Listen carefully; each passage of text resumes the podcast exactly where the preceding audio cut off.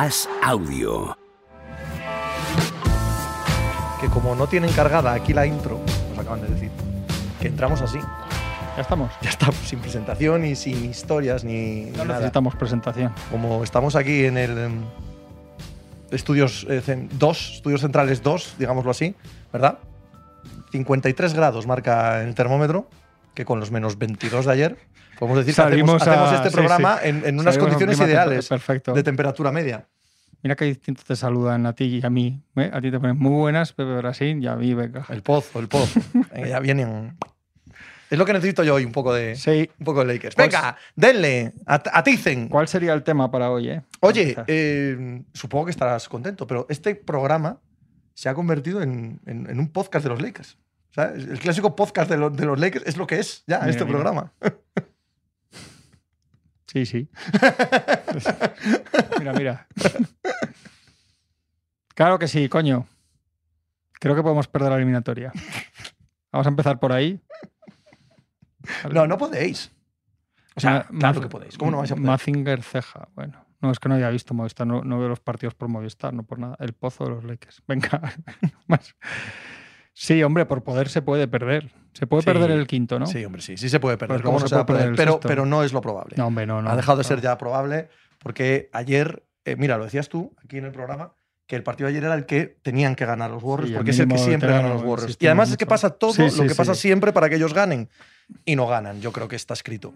Es un poco la Está sensación escrito. con los Sixers, que no es que los Sixers vayan a pasar, pero era el partido que siempre perdían y de la forma que siempre lo perdían, Eso ¿no? es. Y, y encuentran un, un coletazo al final y ganan. Y los Lakers parecían que no tiene nada que ver la situación. Pero bueno, sí tiene que ver en el sentido de que los Sixers, si perdían, estaban muertos. Sí. Y, Y lo los Lakers igual también. lo que hice- sí, los Lakers en, en realidad, eh, pues, pues sí, básicamente la misma situación, de hecho. Pero vamos a ver, el tapón de LeBron a Curry poco se habla. Hombre, LeBron está, está siendo difícil de evaluar, me doy cuenta, porque no están siendo los partidazos de antaño, pero está jugando muy bien, hombre. Para lo que él puede hacer ahora. No, no creo que sea muy debatible eso. Eh, No, parece- pero que, que no son ni los buenas. números, ni, las, ni el impacto. ni la explosividad, Ni el- siquiera es el mejor jugador en pista, ni siquiera es el mejor jugador eh, de su equipo. Los otros, es decir, hay varios jugadores que están por encima, pero da igual. Su impacto es descomunal. ¿no? Hay un claro asunto de falta de rotación absoluta en los Warriors, que es decisivo. Lo dijimos en, en mínimo veterano cuando empezaba la eliminatoria, que venían de siete partidos muy duros con los Kings, vienen jugando cada 48 horas desde mitad de la eliminatoria con los Kings, y ayer en el último cuarto es muy claro.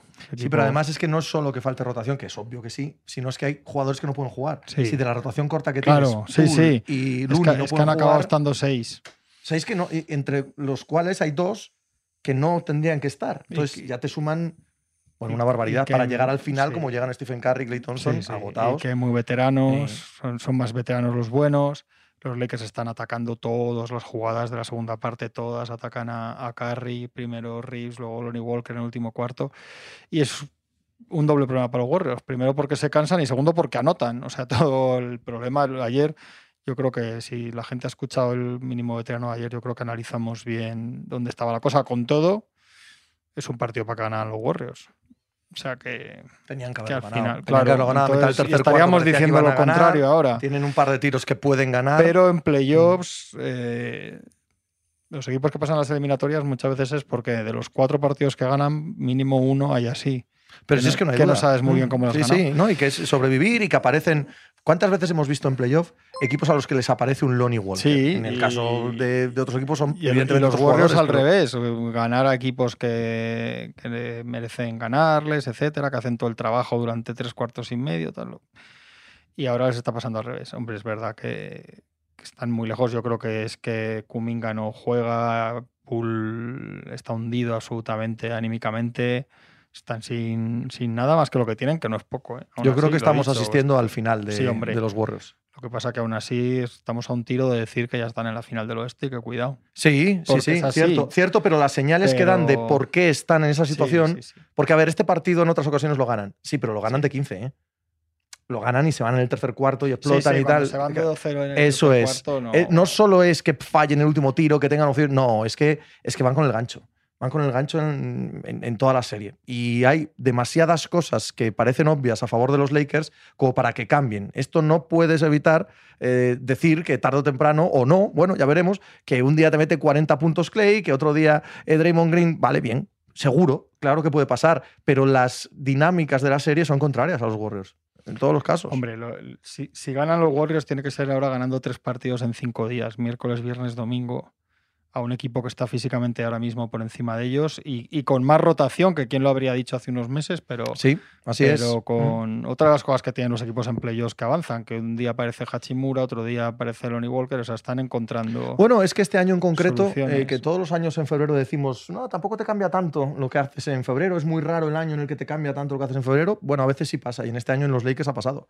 Ha pasado, el equipo es completamente Sí. diferente al de antes de febrero, y, Sí, sí, y no solo por los, por los principales, sino por lo que dices tú, porque te salen los secundarios que te pueden ganar las eliminatorias. Sí, sabemos, hemos visto que Davis y LeBron, cuando están los dos y están bien, pues que con poco que tengan al lado se, hacen temibles. Y tienen al lado, tienen equipo. No, no- no diría que es muchísimo peor, de hecho, que el que gana en 2020, salvo que LeBron está peor. Dice Irvial, en una hipotética, hipotética final, ¿creéis que Davis le quitará el MVP a LeBron? Hombre, ahora pues mismo es este imposible saberlo, pero el jugador clave es Davis, claramente. Este año, si llegaran a la final los Lakers y la ganaran, que ya son muchas, muchos sís, lo normal es que el MVP fuera, fuera Anthony Davis. Es claramente el primer jugador del equipo. Hombre. Ahora, vete tú a saber lo que podría hacer LeBron en unas finales. Ya hay No- puestos a, No tengo ni idea. puestos Yo- a, hipote- a casos hipotéticos. Yo creo estos. que la hipótesis en la que los Lakers ganan el Sí, anillo sí, es con un Davis sí, apoteósico. sí. Sí, absolutamente, Apoteósico. sí. En todas las, como está siendo ahora mismo, vaya. Que es, no quitas a Booker a Butler, no quitas, pones con él a Booker a Butler, no sé si a Jokic, no hay ningún otro jugador en la liga ahora mismo que esté decidiendo los partidos de las series como Anthony Sí, Davis. sí, totalmente. Esos son los nombres, yo creo. Sí, ¿no? Sí, sí, sí. Y bueno, vamos a ver hoy. Hoy vamos a saber otro. Hoy vamos a saber si metemos en esa lista a Harden o a. Bueno, pero ya es otra cosa. Han tenido buenos cosa. partidos Harden, sí, Tatum, sí. tal, pero es otro rollo. No es lo mismo que el dominio constante que están mostrando estos. nos dicen la pésima toma de decisiones de los Warriors en el clutch. Yo creo que tiene que ver con que están que llegan agotados. ¿eh? Una cosa es que hay que pensar que era un equipo que tenía 8 o 9 jugadores en rotación y ahora no los tienen. Y que se permitían lujos como que Curry no entrara hasta mitad de último cuarto. Esto lo hacía mucho Kerr. Y cuando entraban esos 6 minutos te destrozaba vivo. Ahora, ayer los últimos ataques está agotado Curry. Pero no solo está agotado, No. esa falta de profundidad también hace que no haya ningún momento en el que no pueda ser un tiro loco de ellos. Sí, sí, sí. Eh, porque todos recordamos que los momentos de explosión son ellos, sí, pero eh, la cantidad de canastas fáciles que eso generaba, ¿vale? Entonces, el highlight era Curry de 9 metros Sí, sí, o. Clay Thompson metiendo tres triples, pero eso generaba la canasta sola de Livingston, la canasta sola de Looney, de Draymond, y es que eso ya no lo tienen, ya no lo tienen porque no hay nadie, no hay nadie en- ahora mismo con ellos, Sí. es así. y nos hablaban del contrato de Clay. El problema del Clay no es este contrato, es el próximo, porque en teoría va a firmar extensión en verano y emotividad de esa parte y, puede meter mañana 50 puntos porque es así.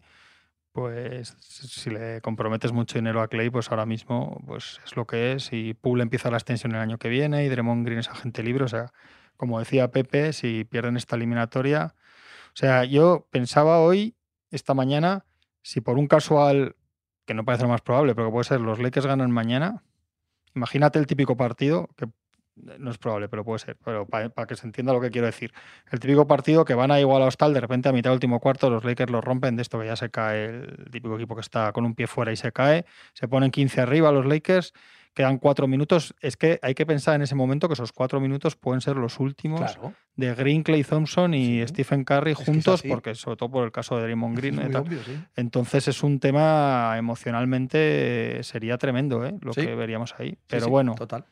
Dice Irvial, ¿se zangaría el debate Curry-Lebron con esa sorpresa? Pues mira, ¿qué quieres que te diga? Creo que no ha habido debate nunca. Creo que Lebron ha estado siempre en la eh, mente colectiva que sigue la NBA, ¿vale? Por delante de Curry, yo no lo creo. Yo creo que Curry ha estado como poco a la altura de Lebron, pero no existía ese debate. Ahora bien, lo que es seguro es que si existe ese debate y si lo tienes en la cabeza, no te cambia nada estas series. De hecho, no, no se puede discutir que Curry está jugando estupendamente. Curry está jugando a un nivel de baloncesto absolutamente antológico.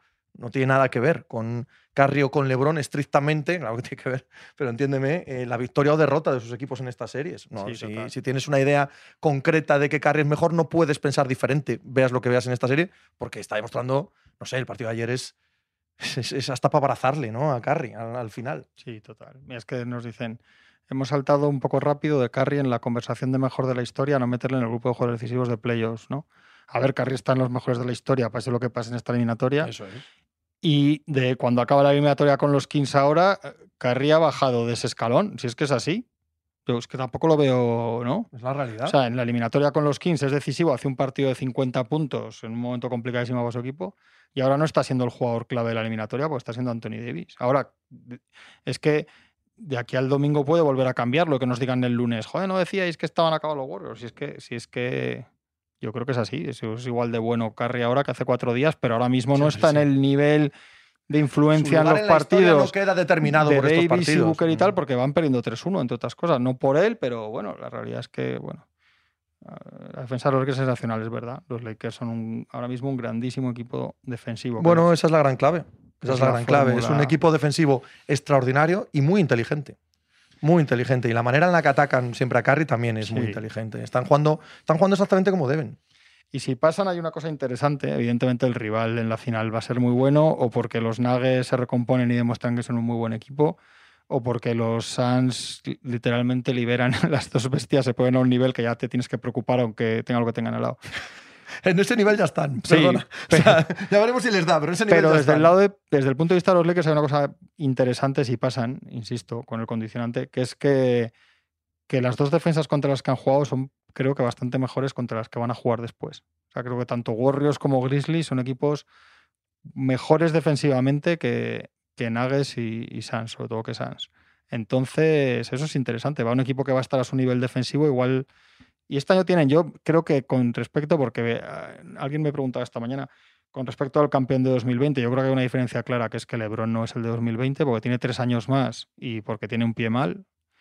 Pero creo que el resto es un equipo un poco peor defensivamente porque aquel era brutal con Caldwell Pope, Danny Green, aquello que sacaron todavía de Howard ese año, etcétera.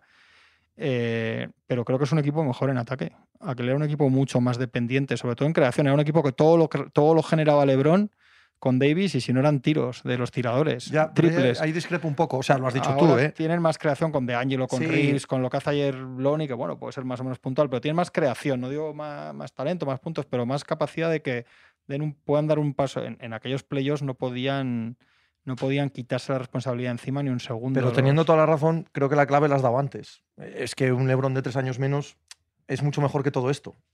En cuanto a- al ataque también, me refiero. Ya sé que es más dependiente de él, todo lo que tú quieras, pero eh, la, la- la diferencia es. Joder, No, no, un Lebron de hace tres años. bueno, sería el favorito ahora mismo. Luis, creo que te dicen que mejor en esa silla. Ahí estamos. Y vamos a hablar del Madrid City, ¿no? Que Vamos también a hablar hay del Madrid un City. pequeño partido de fútbol hoy. Vamos a seguir hablando de los Lakers ahora. eh, lo que pasa que en versión Real Madrid.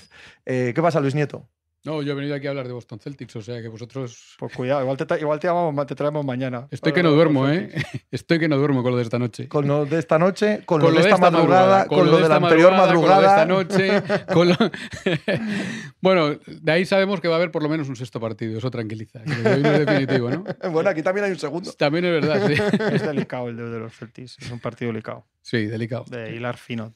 Yo creo que, que no, ganar, no pero- se están jugando hoy los Celtics el pase a la final. Los que van a ir a 7. Yo creo que si pierden, siguen teniendo opciones de- Ah, de, sí. meterse. Pero... Bueno, Que no lo puedo decir de otros equipos. Yo firmaba en último. Peor de Harden. ¿Y qué firmabas en el Bernabéu hoy? ¿Qué firmaría? Ancelotti, ¿qué firmaría Guardiola en el Bernabéu hoy? Yo, lo que yo le entendí a Ancelotti, que dijo, me co- o sea, me- que querríamos sacar, dijo, una pequeña ventaja. Es decir, yo creo que con un gol Sí. el Madrid se sentiría confortado. ¿Y no crees que firmaría incluso el empate? Poniéndome chulo. Yo creo que no, pero yo creo que no me, no me parecería tampoco un, un mal resultado. El problema es que al Madrid lo hemos visto remontar de tantas maneras porque estamos hablando de que las grandes remontadas del año pasado tal, bueno, hay que recordar que al Barça le ha ganado en esta Copa remontando un 0-1 en el Bernabéu y un 0-4 allí. Es decir, el Madrid remonta de todas las maneras posibles porque es su especialidad. Total. Lo que pasa que no es lo mismo, tampoco es lo mismo el Barça de este año que... o sea, yo intentaría no poner 0-1 mañana. Bueno, nunca se sabe en el Pero fútbol. sí, sí, Eh, no, eh, nunca el se Barça al que el Madrid le metió 0-4, Sí, sí. tres meses antes le había dado un baño en Arabia tremendo, Bueno, ¿no? y, O sea, y yo creo que la primera parte de ese partido es de lo mejor que ha jugado el Barça los últimos tiempos. ¿eh? Lo que pasa es que Sí. el fútbol tiene, es así. No aprovecharon las ocasiones eh, con el 0-1, pero, pero jugó. o sea, no, no- Pero da una idea, sí da una idea de lo que de lo que es capaz el Madrid, porque el Barça que también es un equipo, no digo que se parezca mucho al de Guardiola, pero es un equipo dominante que le gusta tener la pelota y tal.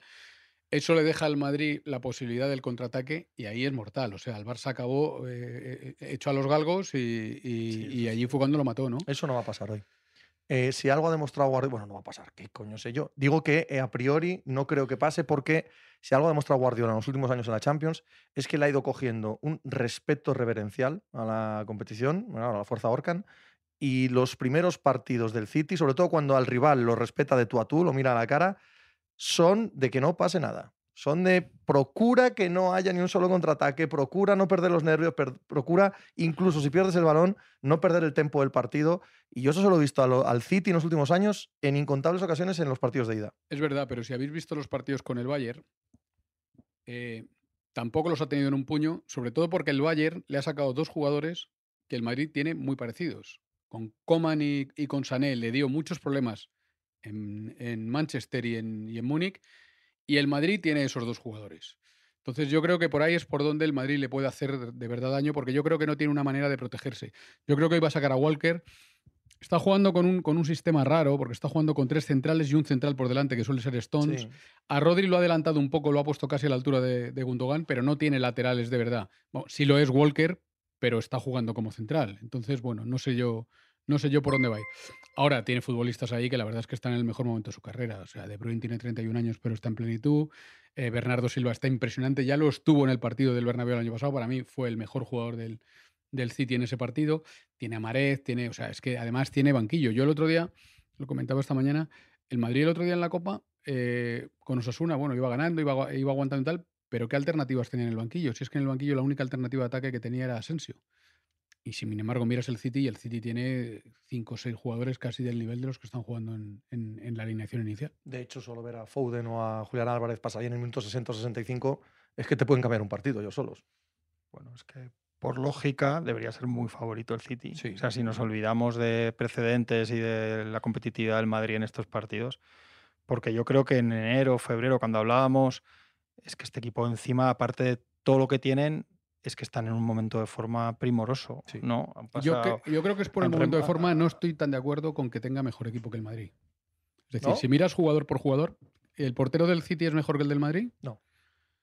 Eh, la- ¿Los defensas que tiene el City son mejores que los del Madrid? Ah, Quizá individualmente no, ahora mismo defendiendo son mucho mejores que el Madrid. ¿eh? Pero bueno, tú pones a Rubén Díaz con Militao, pu- puedes sacar una X, tal, y el resto pueden estar al mismo nivel. Pero ¿no crees ¿Ha que ese- tenido mejor carrera de Bruyne que, que, que Modric No, o que Kroos? no, pero ahora mismo es.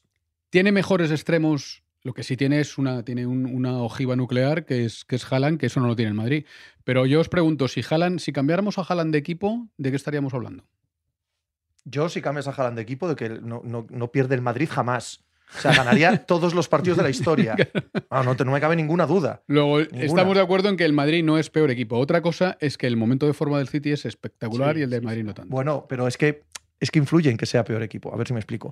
Eh, claro que a nivel eh, uno a uno los defensas del Madrid miran a la cara a los defensas del City. Ahora mismo está defendiendo mucho mejor el City que el Real Madrid. Claro que Modric y Kroos han tenido una carrera pues no tan buena como De Bruyne, mejor que De Bruyne. Es posible que Modric sea el mejor de, de todos ellos, de los mediapuntas eh, modernos. Pero hoy, ahora, eh, De Bruyne está mejor que Modric y, y Kroos, si va a jugar de medio centro defensivo, es un medio centro, en la posesión, digo, no, es un medio centro que a nivel defensivo te da menos que Rodri, ¿sabes?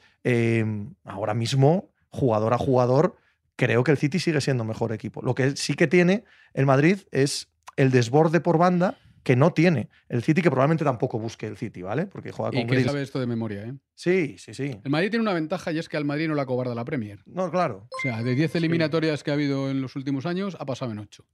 Y ahí ha estado el Liverpool, el Chelsea, probablemente de ese Liverpool, de ese Chelsea y tal, podríamos decir lo que hoy estamos diciendo del City. Y sin embargo, el Madrid, por lo que sea, la Premier no le acobarda. Entonces, lo que yo creo que el Madrid hoy va a hacer un partido, va a intentar hacer un partido inteligente. Evidentemente va, va- bueno, si lo visteis ya en el, partido del Chelsea, no podemos decir que el Madrid apabulló al Chelsea. El Madrid jugó con la inteligencia de hacerle un gol, de esperarle, luego se produjo la expulsión, marcó tal. Ahí de que el Madrid puede tener su opción es sobre todo en el partido de vuelta porque le pasó con el Chelsea. Es decir, el City aquí puede jugar como has dicho tú, un partido más contenido, eh, un partido de no perder la pelota, de asegurar tal. Pero cuando llegue a su cancha, con un resultado apretado ahí la gente le va a obligar sí, a otra sí, sí. cosa, le va a obligar a otra cosa. Y esa yo creo que puede ser la ventaja del Madrid. Ya, ya, lo que pasa es que también ahí te arriesgas a que te aplasten con Sí. su gente y empujando, o sea, esos estos 25 Bueno, de hecho minutos el de, año esos. pasado lo aplastó y el Claro, Madrid le metió sí. tres goles. Es que eso es el Madrid. Sí, sí, sí, eso está claro. Sí, pero Creo que- repetir ese mismo partido, lo decía ayer Guardiola y creo que tiene bastante razón. Guardiola, a nivel táctico, a nivel de juego, no de resultado, obvio, Mm. repetiría los dos partidos del año pasado. Pero es que el fútbol nunca es igual. O sea, no, no, está claro. El Chelsea, supuesto. el Chelsea que, por el que, al que el Madrid pasó por encima eh, anteayer, eh, hace dos años, prácticamente con los mismos jugadores, le ganó al Madrid. Aquí le empató con mucha suerte del Madrid, salvar un empate, Sí, sí. y allí le pasó por encima. Total. Eran prácticamente los mismos jugadores. Es verdad que cambiaba el entrenador, estaba Tuchel y esta vez estaba Lampard, era distinto. Es decir, es que eh, el fútbol cambia de una estación a otra. Es decir, en invierno es una cosa, eh, preguntarle al Barça y al Madrid. Es decir, en invierno el Madrid y Barça de, Arabia fue una cosa y en primavera el Barça Madrid ha sido otra. Entonces, nunca sabes por dónde va a salir un partido. Ahora, eh, que las fuerzas están más o menos equilibradas, yo os diría que sí. ¿Entiendes a Valverde casi como medio centro pegado a Cross hoy o Cross en solitario con, con Valverde y Modric con vuelo? No, Valverde le va a echar una mano. ¿Verdad? Valverde le va a echar una mano y yo creo que a Rodrigo lo van a hacer trabajar. A Vinicius es imposible. A Vinicius no le pueden pedir ni que taje ni que no proteste, pero todo lo demás ya lo hace él. Lo que yo sí que creo es que de todos los equipos que decías tú, Luis, de ingleses de estos años, yo creo que este es el, el, el mejor en el mejor momento. Si no me equivoco, no tengo en la cabeza otro. De verdad que el Liverpool el año pasado. No, el Liverpool el año Es pasado que era estos- increíble. pero que estos llevan dos meses que han, Sí. han sacado. No, no, y la ojiva nuclear que Nieto mirad- es, es mirad- la clave. mirad los puntos, mirad los puntos que llevaba el Liverpool el año pasado. ¿Con cuántos puntos acabó la Sí, liga? sí, sí, sí. Sí, o sea, sí, puede ser. El- No sé. eh, el- esto es una cosa muy, muy complicada, pero lo que sí es verdad es que Guardiola ha tenido un tiempo que no han tenido los demás entrenadores de la Premier. O sea, Guardiola el primer año no ganó nada. Eh, lleva siete años ahí. Siete años. El Madrid, en esos siete años, ha ganado tres Copas de Europa y ha echado a cuatro entrenadores. O se han ido cuatro entrenadores. Bueno, en realidad ha, tenido cinco entrenadores si contamos que Zidane ha estado dos veces. Es decir, haya estado Zidane, haya estado Solari, haya estado Lopetegui, ha vuelto Zidane y ahora está Ancelotti. Es decir, la exigencia no es la misma. Y por lo tanto la paciencia no es la misma. El tema Haaland es, es, la gran, es el gran cambio. O sea, todos estos, estos análisis que hacemos respecto al año anterior, respecto Sí, al sí. Madrid y la eh, Premier y tal, aquí la gran diferencia, tampoco podemos hacernos trampas al solitario, es, es que hay un jugador ahí que es otra cosa. Ese jugador ya lo tuvo el Madrid Cristiano y era otra cosa. Ese Claro, jugador lo tuvo el claro. Barça y era otra cosa. Y ahora. Sí. ahora lo tiene el. City y es otra cosa, evidentemente. Es así, Sí, sí, sí, es así. Sí, que yo creo que sabemos más cómo está el City. Yo creo que el City, por esa exigencia en la, Premier y tal, estás viendo cómo está. Y el Madrid, pues otra vez no sabes antes de los partidos, porque como en Liga no puedes jugarle por Anoeta, o sea, por, por San Sebastián, porque la Liga le da igual. La final de Copa da la sensación que es un partido que van llevando a, ¿no? Que es, según la exigencia que tienen, tampoco, ¿no? No, no sé, entonces tampoco sabes a ciencia cierta Hombre, una del, vez Madrid, más. del Madrid a ciencia cierta en la Champions más o menos sí, que sabemos bueno, algo, ¿no? Sí, Sí, hombre, sabes que algunos a le hemos visto quedar quintos en una liga y ganar una Champions. Claro, no, no, sí, pero que no tienes un- una referencia tan clara como, como el City, porque el Madrid a mí la final de Copa no me gustó nada, mucho rato. Pero entiendo que también se pone 1-0, tiende a esas cosas con equipos que yo creo que en el fondo saben que más o menos es un partido controlable el rival, ¿no? No lo sé. Y el anterior fue el de San Sebastián, yo creo. es que ¿no? estos partidos hay que. Es decir, no No, habiendo una gran diferencia entre uno y otro, es importante saber jugarlos. Y yo creo que el Madrid Sí, hasta ahora los ha sabido jugar mejor que los demás. Pero estamos hablando de que el City cada año que viene viene con un año de experiencia. es Mm, decir, sí. lo que le ha pasado hace dos años procura que el que hace uno no le pasará y lo que le pasó el año pasado va a intentar que no le pase. Entonces, claro, el Madrid también los coge más, no sé cómo diría yo, enseñados, ¿no? O aprendidos o escamados o escaldados, como le queramos llamar. Eh, hablabas antes de lo que hizo Coman, sobre todo Coman, más que Sané, en mi opinión, el- en el Bayern frente al eh, City. Hay una particularidad, que es que es por banda derecha. Y el Real Madrid por banda derecha ataca un poco cojo. No porque Rodrigo no sea un jugador espectacular, que está en un momento de forma extraordinario, sino porque casi es un pegote como extremo derecho. Sí, pero es que ten en cuenta también que donde se le ha roto la defensa a Guardiola ha sido precisamente ahí. Claro, ahí Porque voy. va a tener, supongo que va a tener que cambiar a Kanji de, de banda. Sí. A Kanji ya no rinde igual en la Total. derecha que en la izquierda. Por eso, Y entonces ahí el Madrid también puede tener su, su oportunidad. Pero- de igual manera que Haaland la va a tener si no tiene militado, está claro. Porque Rudiger, por muy grande que sea, eh, a Haaland no hay quien lo asuste. O sea, este, este come cen- centrales crudos, pero vamos. 6.000 calorías llevábamos Sí. hoy ahí en el periódico, que se Sí, mete sí. al día, Sí, sí. Marbella, el tío. el cha- el chaval. Dice que come vísceras y tal, se baña en hielo, que eso es, para prevenir lesiones. Eso es la primera vez que lo, se lo vi Eso lo hace el vikingo, el cabrón, ¿eh? Sí, eso lo hacía la primera vez que yo lo vi. Eh, En una escala muy menor lo hacía el Eibar de Mendilibar. Los metían, ¿os acordáis? En unos bidones con hielo ahí. Era una cosa bastante divertida, pero la verdad es que los jugadores se lesionaban menos. Él decía que, que eso favorecía el que no hubiera lesiones Uy, musculares. el tratamiento con, con hielo está súper extendido en el deporte sí, élite ahora mismo. Es acabar y te ponen hielo por todos los lados. Sí. Estos es que los bañaban hielo. O sea, imaginaos las que ponían. Yo creo que David Silva, el año que estuvo allí cedido, eh, fue uno de los que se tuvo que meter en el bidón. Va un poco el balón de oro también, también ¿no? Entre estos dos, entre Vinicius y Haaland, ¿o no? Esta Yo que eliminatoria. sé, el balón de oro. Eso es- Ahí, ¿o qué? Tú mira el del año pasado. ¿Vosotros creéis que Messi fue el mejor jugador del año pasado? Eh, No, pero el año pasado lo ganó Benzema, tú. Bueno, quiero decir, el, el ah, bueno, FIFA que World para, el- Player, ah, para el siguiente está el Mundial, para Sí. el balón de oro. Ah, bueno. Claro. No había caído, pensaba que el Claro. Mundial venía de atrás del... Eh, sí, sí. Fue Benzema, es decir, ¿por qué dices fue, fue Benzema? Es verdad, fue el balón de oro. ¿Y por qué el FIFA World Player fue Messi? Porque la gente se queda con lo último que ha pasado. Entonces, cuando, cuando se votó el balón de oro, Sí, sí, el Madrid venía de ganar una Champions, Benzema había metido 15 goles, perfecto. Cuando acabó, cuando se votó el, el FIFA World Player, acababa de pasar un mundial, Messi lo había decidido. Esto no sé si hoy se decide. Desde luego está claro que el balón de oro entregándose en septiembre es para alguien que gane la Champions. Sí, tío, ah, tiene que haber un punto de excelente en Champions. Si Eso la gana es. el Milano o el Inter, pues probablemente no. Pero vale, tienes que haber hecho un, un punto ahí en la Champions que se te recuerde. Sobre y por todo, eso, por eso todo lo creo que dice razón Juanma, que es claro, no hay sí. otra cosa. Sí, que es uno de los dos es muy decisivo en la eliminatoria. Sí, sí, sí, totalmente. Está tan el foco ¿Está puesto Vinicius en a esta altura? Yo ¿Es tan sí. bueno como Haaland? Yo creo que sí. O Sí. sea, mirad los números. Mirad los números. Es decir, no es un delantero. Los no es bueno, no otro- otra no es ¿eh? comparable. Estamos hablando de otra cosa. Porque si hablas de goles, evidentemente lleva la mitad que Haaland. Me parece que lleva 22 eh, Vinicius por ahí, 51 lleva Haaland en toda la temporada. Pero es que Vinicius ha metido 27 asistencias, ¿eh? Que Haaland debe llevar 7, 8, 9. O sea, De Bruyne, del que estamos hablando ahora, maravillas, que es un jugador eh, excelente, ha dado 24 asistencias en toda la temporada. Menos que Vinicius. O sea, yo creo que sí está en esa, en esa mesa. Sí, yo también, también lo creo. Yo también. Yo creo que es mejor Haaland. O sea, pues yo preferiría sí. tener a Haaland en mi Yo a equipo Vinicius lo tengo en el 3. pero- creo que es el 3. Pero creo que está cerca y creo que puede ganar esta eliminatoria o ser el jugador decisivo también y no serlo Haaland. Pero yo lo que sí que veo, por lo que comentabas tú, Luis, y por el- el- la previa del periódico, que no esperamos cosas raras de Guardiola, que a veces ha tenido ataques para parar a Vinicius, planes raros. Has puesto el dibujo que decías, este que está usando en los últimos partidos. Y Yo para creo que esto es lo que va a hacer porque le ha funcionado. Él, él iba muy Lo- bien lo en, en contrario la- le suele salir Sí. mal a veces, hacer, tener ataques de pensar demasiado. Totalmente. ¿no? Pensar totalmente. demasiado. Eso lo- Sobrepensar, eso- sobrepensar en la Champions no la ha Eso, ido bien a eso lo aprendió de su maestro, de Cruyff. Sí, Que yo le he visto hacer cosas en el Bernabéu Sí, que no creeríais. sí, sí. Sí, sí. sí, sí, Yo, sí. yo sí Un año que- puso a Guardiola a marcar a Butragueño. Correcto, sí, sí, sí. No, yo creo que no lo va a hacer. Vamos a ver, lo que yo he visto hasta ahora del, del City, el City empezó jugando con una defensa de 4 y de pronto perdió un partido con el Tottenham 1-0 y a partir de ahí cambió a la defensa de 3 y le ha ido estupendamente. Entonces, me parece que de los 16 últimos partidos ha ganado 15 y ha empatado uno con el Bayern. Cuando eso te está funcionando, lo tienes tan mecanizado, me extrañaría que hiciera eso. La única posibilidad que yo creo es que eh, haga una defensa al final de 4 y ponga ahí a, a Walker para sujetar a, a Vinicius. Puede ser. Yo creo que no, pero puede ser. No, con lo que decías, sobre todo el tema de Stones, ¿no? que lo usa como un híbrido, como un central sin balón, como un mediocentro con balón. Y bueno, re- renunciando por completo a las bandas. Eso sí que es verdad. Renuncia a los laterales y renuncia también a los extremos, porque tanto Bernardo Silva como Grizzlies juegan casi hacia el interior los dos, Mm, ¿no? Pero si miras, si tú miras la primera presión que hace cuando va a robar el balón y después, en realidad lo que está es jugando con un frente de ataque de cuatro delanteros.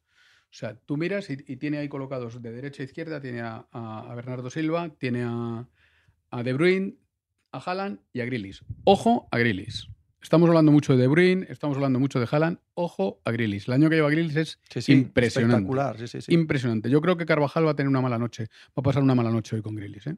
Yo no sé si es eh, exactamente Carvajal el que tiene que estar. O sea, yo, la imagen que tengo de Grillis, el 90% de las veces es recortando hacia adentro, es, es diestro, recortando hacia adentro y, y amenazando desde el borde del área, ¿no? Hay mucho jugador que tiene que echar una mano a Carvajal, mucho más que que se le vaya por el fondo. Sí, es un jugador que lleva el balón pegadísimo Sí, al pie. sí, sí. eh, Es un jugador eh, del estilo, es decir, sin parecer, pero, pero lleva, tiene la misma conducción que tiene Asensio, por ejemplo. Siendo un jugador quizá más rápido todavía que Asensio. A mí es un jugador, yo creo que va a ser el jugador, puede ser un jugador clave en esta eliminatoria. ¿eh? ¿Y el factor campo? Porque el año pasado todos los, todas las remontadas del Madrid, o sea, esto es distinto a lo habitual del Madrid de, estos años, porque quitando los casos como el del Chelsea que decías tú, ¿no? Pero, pero cuando espera, ha espera un ganado las remontadas... Es que insiste 40 veces Matrioska que falta. que Es que Sí, ya lo pero hemos lo hemos dicho. Si dicho, has llegado tarde, sí. muchacho, no es culpa nuestra. Perdón. sí, sí. dicho. No, y decían que Vinicius es más autónomo que Haaland. Yo interpreto que se referían a que se hace más jugadas arrancando desde atrás y tal. Para mí Haaland me Es parece no muy autónomo. Sí, es que A no mí es me parece muy autónomo. Es que no es verdad. Eso- tío que le tiras esa imagen de Haaland sí. del delantero tanque que las mete todas, coño, que no es verdad tampoco. No ¿sabes? tienes que poner, o sea, que le puedes tirar un melón y ya está. o una arrancada desde el medio del campo y empieza a cada uno a derribar gente a su paso y acaba cogiendo el Sí, o balón. sea, a mí me parece bastante autónomo. no, no creo que tenga problemas de autonomía él, la criatura. Pero yo creo que para lo que es el Madrid, para cómo lo hemos visto ganar la última, sí que cuenta lo- que el el Bernabéu sea, no sea la vuelta, ¿no? Digo, puede ser o no. no, ¿no Hombre, sería mejor que fuera la vuelta, Claro. pero eh, os vuelvo a decir lo mismo. Es que le hemos visto hacer tantas cosas. Sí, le sí, hemos visto ir a. Múnich y meterle cuatro al Bayern eh, en un partido de vuelta. Eh, de hecho, ese partido, ayer lo recordaba alguien y, te- y tiene toda la razón. Ese partido de ida aquí, que gana el Madrid 1-0 con un gol de Benzema, la primera media hora del Bayern es Sí, espectacular. sí, sí. Es espectacular. Parece que al Madrid lo va a atropellar un tren. Y de pronto el Madrid hace un gol y cambia completamente el partido.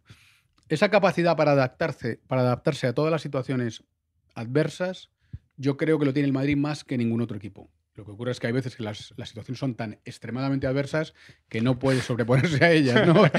y si no, que le pregunten al Ayas el día del 1-4, ¿no?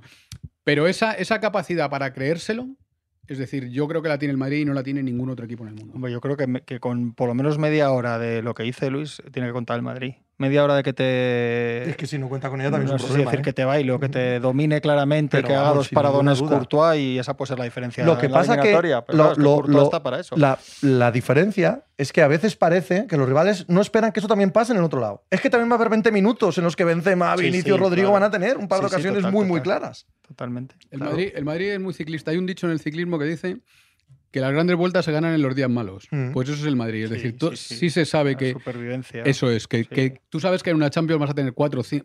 En cada eliminatoria es difícil ya a partir de octavos que no tengas dos, tres momentos críticos. To- Totalmente. Y si consigues Claro. salvarlos, eh, es cuando pasas. Es decir, pero no se puede pensar que uno va a ganar una Champions sin pasar un mal rato. Bueno, Pero eso lo tampoco sabe- tanto como pasó el Madrid el año pasado, Claro. pero, pero algún mal el rato City, el City lo sabe perfectamente. El City pasa muy malos ratos contra el Bayern de Múnich. El City el año pasado pasa un rato horrible frente al eh, Atlético de Madrid.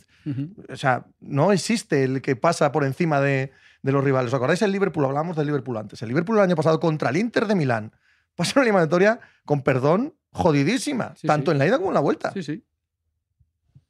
Sí, Ya lo que, está. Lo que pasa Era- que, era lo que quería es decir. verdad que ahí entra mucho el factor Courtois, que no es que es el mejor portero del mundo.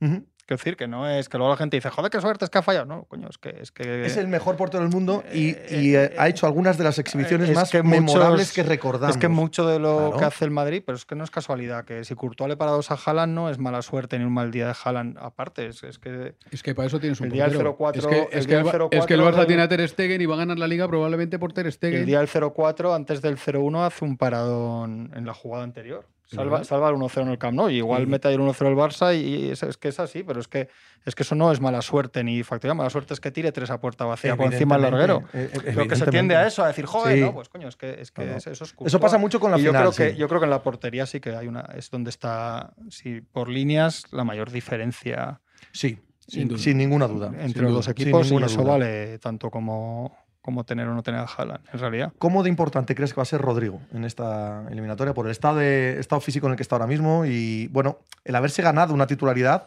que el año pasado no tenía a estas alturas, aunque es definitivo en, justo en esta eliminatoria, ¿no? En la semifinal frente al City, pero no era titular. Y ahora se lo ha ganado y se lo ha ganado además, quiero decir, remando. No es que, bueno, pues voy a ponerle, no, no. Ha tenido que hacer cosas muy buenas para acabar siendo titular. Es un asesino silencioso, Sí, podríamos sí, sí, decir, ¿no? Sí, sí. Pues un jugador que parece que no está. Es muy distinto a, a- a Vinicius, porque, porque Vinicius es un jugador de constante presencia Mm. y este es un jugador de apariciones. Pero dentro del área es mucho más fino. Dentro del área lo que se pierde ahí se lo encuentra él. Tiene ese, ese don que tenía Raúl, eh, de que todo lo que se perdía en el área acababa en su bolsillo, pues, pues tiene eso. Y, hombre, es un jugador que todavía está haciéndose. Yo todavía no le veo al nivel de Vinicius, no le veo el atrevimiento de Vinicius, Pero, ¿qué le vamos a decir a un jugador que ha metido casi la mitad de sus goles en la Champions? Me parece que de 32 ha metido 15. O sea, que es un jugador que, en esta eliminatoria... Ah, desde luego el momento no le puede. Esa, tiene, esa, esa verdad es incontestable. Tiene don para eso. O sea, que, es probable que sea un jugador muy importante también. O sea, tiene, tiene, una mala, tiene la mala suerte de que donde mejor juega es donde está Vinicius. O sea, probablemente si no estuviera Vinicius sería todavía mejor jugador, porque él arrancando desde la izquierda... ¿Dónde está Benzema? Donde está Benzema le veo yo menos, ahí de, punta yo le veo menos. Pero en, el arranque ese que tiene en la izquierda, si os acordáis el partido que hace en Cádiz, que es el que no juega Benzema, probablemente es el mejor partido que ha hecho desde que está aquí. Y es, y es en ese sitio. Cada vez que juega ahí juega mejor. En la otra banda le cuesta un poco más. Pero aún así, bueno, ahí estaba Valverde y, lo y ha tenido que quitar a Valverde. Eh, quiere decir que el, chaval se lo ha ganado. ¿Tiene opciones en Madrid con un Benzema como el que hemos visto mismamente en la final de Copa? No. ¿Verdad? No.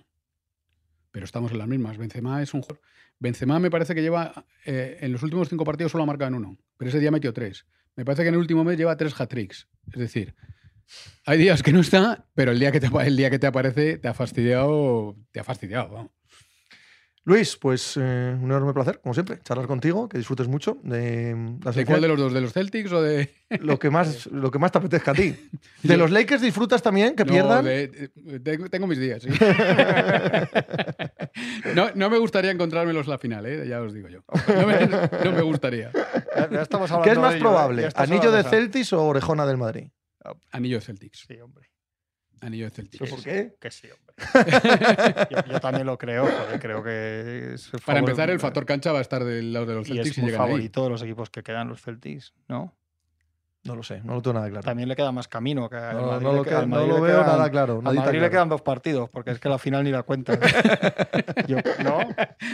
Yo tampoco. Bueno, yo que sé, en fútbol, pero en teoría que salga de aquí, sobre todo es el Madrid. no, y el otro. Sí, y el otro, pero bueno, el, Madrid aparte es que no ha perdido una final desde... los de Milán, sí, los borra el mapa. En teoría sí. El City. O sea, los Celtics tienen todavía más, más opciones de accidente y de, lesión y tal. Esto es que hoy se resuelve un cacho de la, la Copa Europa muy gordo, yo creo. Estoy de acuerdo. Esta noche. Creo que se resuelve sobre todo en la vuelta, pero sí, sí, estoy de acuerdo. Sí. Luis, como siempre. Pues nada, que hemos hecho muy rato. Luis. Venga, tío. Hasta luego. luego. Es que tenemos abierto todo el rato la previa con la foto de este ahí en camisa y es que da cosa verlo. ¿eh? Es que es como un, es que es un bicho. ¿Es feo o es guapo, sí, A mí me parece guapo. A mí me parece feísimo. Pero, pero es, es una fealdad guapísima. Es, es, muy difícil de explicarlo. Es muy difícil de explicarlo. Es más miedo. O sea, es, es una fealdad atractiva por el pánico que eso genera. Eso sí puede ser. Puede ser eso, puede ser eso. Eso sí lo. Un monstruo. Sí, más que guapo en sí. Y es verdad que luego cuando va así, cuando está por Marbella vestido así más de, de pijolillo, pierde. O sea, le hace sí, más, sí, sí, sí, sí, Le hace más el rollo de más de duro, así con el traje de fútbol. Me, me contaba Paco Rico que lo vio es jugar. lo más feo que se puede ser siendo guapo, dicen, ¿es verdad? O al revés, o lo más guapo que se puede ser siendo feo. Algo así, es, es algo así, es salvajismo, sí, sí, Creo que estamos todos de, de, acuerdo, sí. Me decía Paco Rico, compañero de Goal, que lo vio jugar en, en Sevilla, en el Sevilla Brusador. Decía, yo no, claro, tampoco he visto a todos los grandes de la historia, pero yo no he visto un estadio entero contener la respiración cuando arranca y, de que él corriendo por el campo temblaran los cimientos del estadio y temblara el alma de todo, todos los presentes, ¿sabes? Una cosa... En eso yo creo que por potencia y eso yo creo que, que, es un poco lo que decías, el que piensa ser Ronaldo, ¿no? Ronaldo en los años, no sé, pero claro, porque Messi era otra cosa. Sí, hombre. Messi también cogía el balón en, en, su campo todavía y decías, cuidado, cogía el balón solo Messi, pero era, pero este es verdad que lo coge y parece que, que va un, una marabunta para adelante. Es una cosa sí, que va un ejército entero. No que va un jugador, Eso es un poco Ronaldo, esa sensación sí, de. Sí, sí, sí, Y que tarda muy poco en. O sea, que no. Sí, sí. Le leía a Relaño hoy que él al que le recordaba era a Eusebio. Claro que yo eso no lo puedo saber. Pero que Eusebio era algo así, ¿sabes? Que arrancaba y, y se caía la gente, se caían los imperios a sus costados. Sí, sí, ¿Sabes? Iba derribándolos y tirándolos a la cuneta sin, sin eso, eso, era un poco Ronaldo.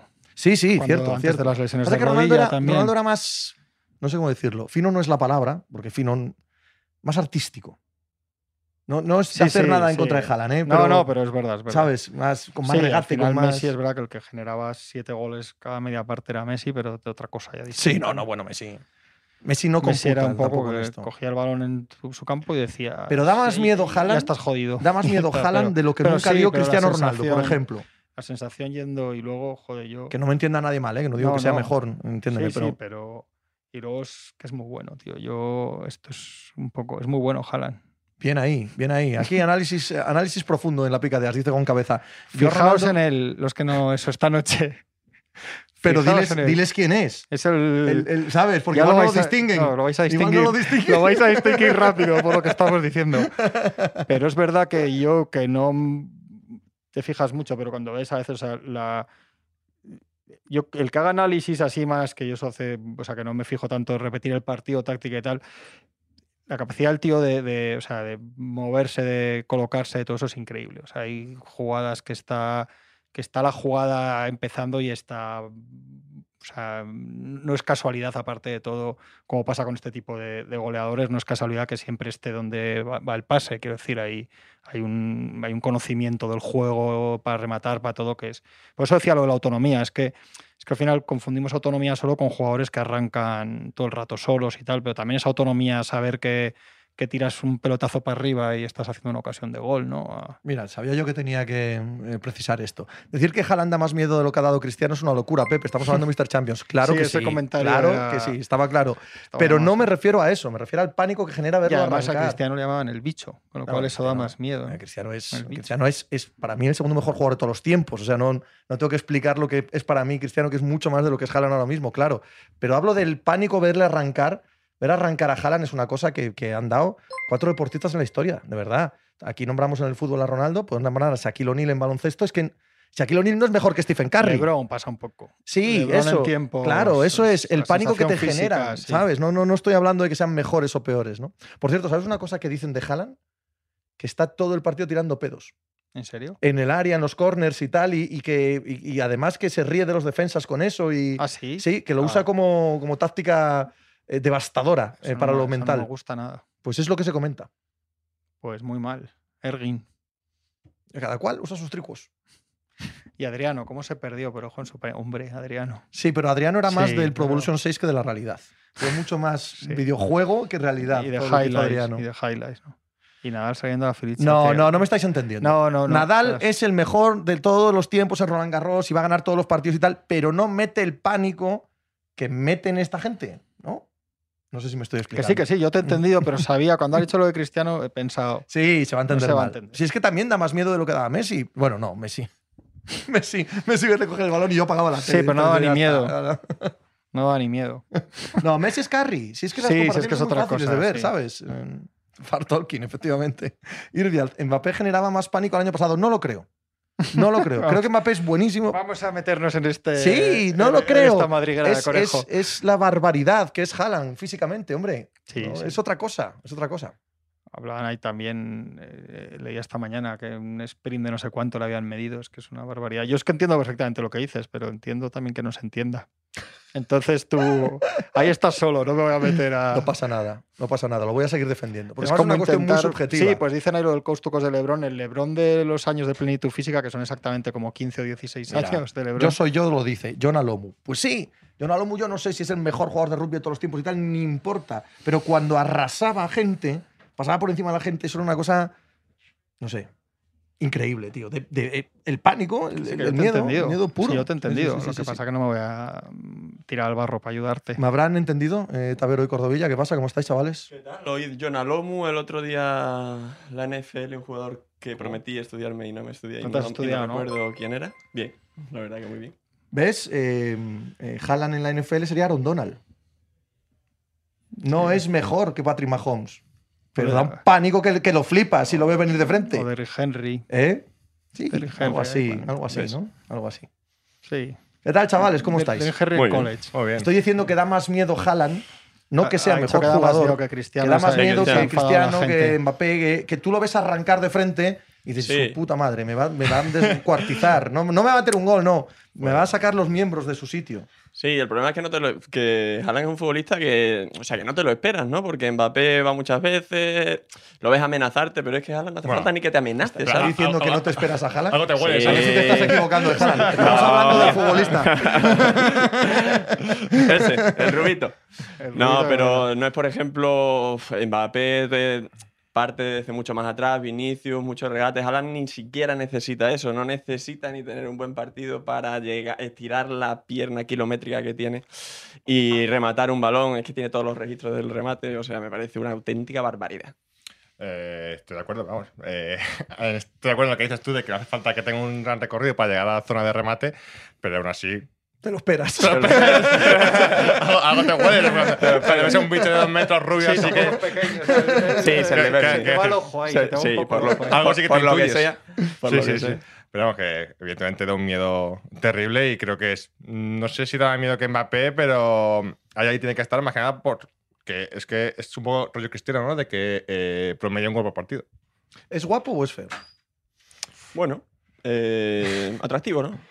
Dij- dijimos que toda la Yo gente- creo que no se esperaban las preguntas que les estamos haciendo. Dijimos, eh, hace- bueno, vez estuvimos hablando de toda la gente de Córdoba, era muy guapa, el correcto, veraneo en sí, Marbella, correcto, se la debió de pegar algo del algo, sur. porque normalmente no hablamos de esto, pero. Este verano es guapo. Entonces viene y como que mm, eh, Mira. trae belleza a la sala y por lo tanto tío. se habla El del pelo, tema. pero eso está por el pelo, que me deja el pelo largo.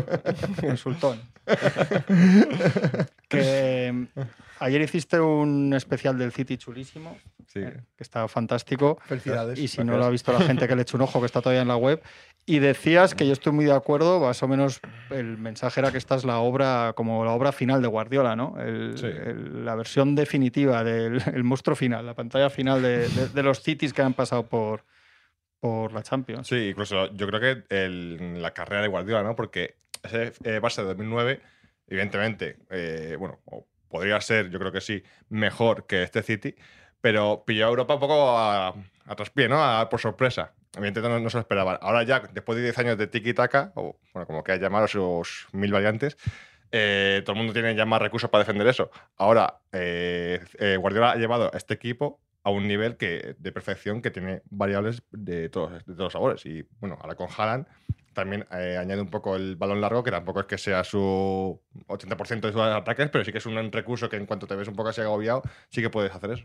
Yo Sí. es que creo que, creo que es muy distinto al, al, al Barça que más recordamos de él, al final, la mutación, ¿no? Sí. Se parecía más el primer Bayern de él, sí que intenta Pues es un que poco no la misma idea, este pero... City no se parece ni al City hace tres años. Sí, eso Sí, es. te lo iba a decir. Eso es. Eh, Y, y po- podemos caer en la tentación de decir que no es un equipo de autor o que es un equipo menos de autor que aquel, que se nota menos la mano del entrenador porque tiene el balón largo, porque tiene jugadores tan tan diferenciales que ellos solos pueden hacerte el partido y tal.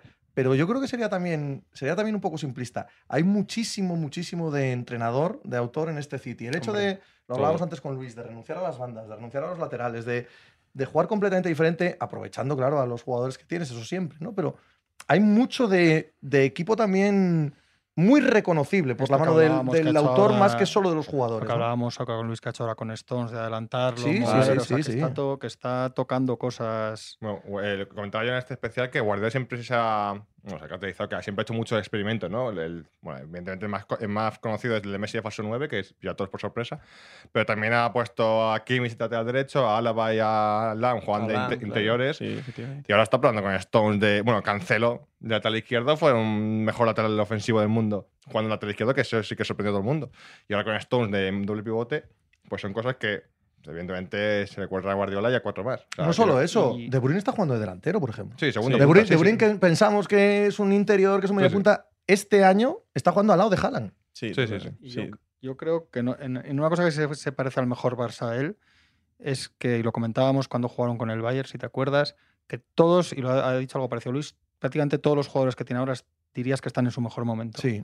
Sí. Esa ha- capacidad, eso también era Mm. aquel Barça que al que cogía uno que si le había quitado a Messi las gominolas, al otro no sé, pero al final hay un momento cuando juegan bien que Mm. todos, cuando, y ahora pasa un poco con el City, ¿no? Todos, todos están, lo mejor que, que puedes ver de ellos lo estás viendo Sí, ahora. ¿no? yo creo que es un poco también la diferencia con respecto quizá a los últimos años en la Champions, Sí. ¿no? Que, por ejemplo, Grilis, que llegó por fichajazo, 120 millones. Ahora Grilis sí es Grilis. El año pasado no era, no era Grilis. Eh, Bernardo Silva ya lo era el año pasado, pero bueno, al principio con Guardiola Bernardo parecía que no era Bernardo. Ya es Bernardo Silva, incluso potenciado. Stones, que parecía que tenía incluso un pie fuera y ahora de repente lo convierte, lo convierte en un coche escoba eh, perfecto que necesita para arreglar los pequeños problemas defensivos que tenía, ¿no? Es que es complicado hablar de Guardiola y de sus equipos y no decir que es un equipo de autor, porque es lo que decía Iván, es que siempre, siempre, siempre, aunque parezca que no lo necesite, él va a buscar una vuelta de tuerca, va un poco en, en su forma de ser, ¿no? Como entrenador, en su forma de entrenar. tiene jugadores que pueden jugar en varias posiciones, pero pueden jugar en varias posiciones porque los pone él. O sea, porque antes no les había visto a Bernardo Silva jugar de doble pivote como ha jugado con el, con el. Guardiola, o a Stone de doble, de doble pivote como ha jugado con él. O sea, no es que Stone sea un tío que pueda jugar en todos lados, no, no, es que juega en todos lados porque le pone Guardiola ahí. Bueno, y a Kanji, que a Kanji es un central que es Akanji y lateral Ake- derecho. Akanji y Ake son dos claves de por qué está jugando sí, tan sí. bien el, eh, City a estas alturas. Y bueno, si nos lo cuentan a principio de año, chico, a mí me hubiera costado eh, firmar esto. Sí. Hombre, y que se le va- se le va a can- la prueba es que se le va a Cancelo, que es lo que te digo, es un, el mejor lateral ofensivo del mundo, si no el mejor. Y saca a, a qué, que bueno, a qué ya el año pasado ya podía jugar, bueno, siempre ha jugado de, Sí. ha podido jugar lateral izquierdo, defensa de tres por la izquierda, pero no era titular ni, ni mucho menos en el City. asomo, ¿no?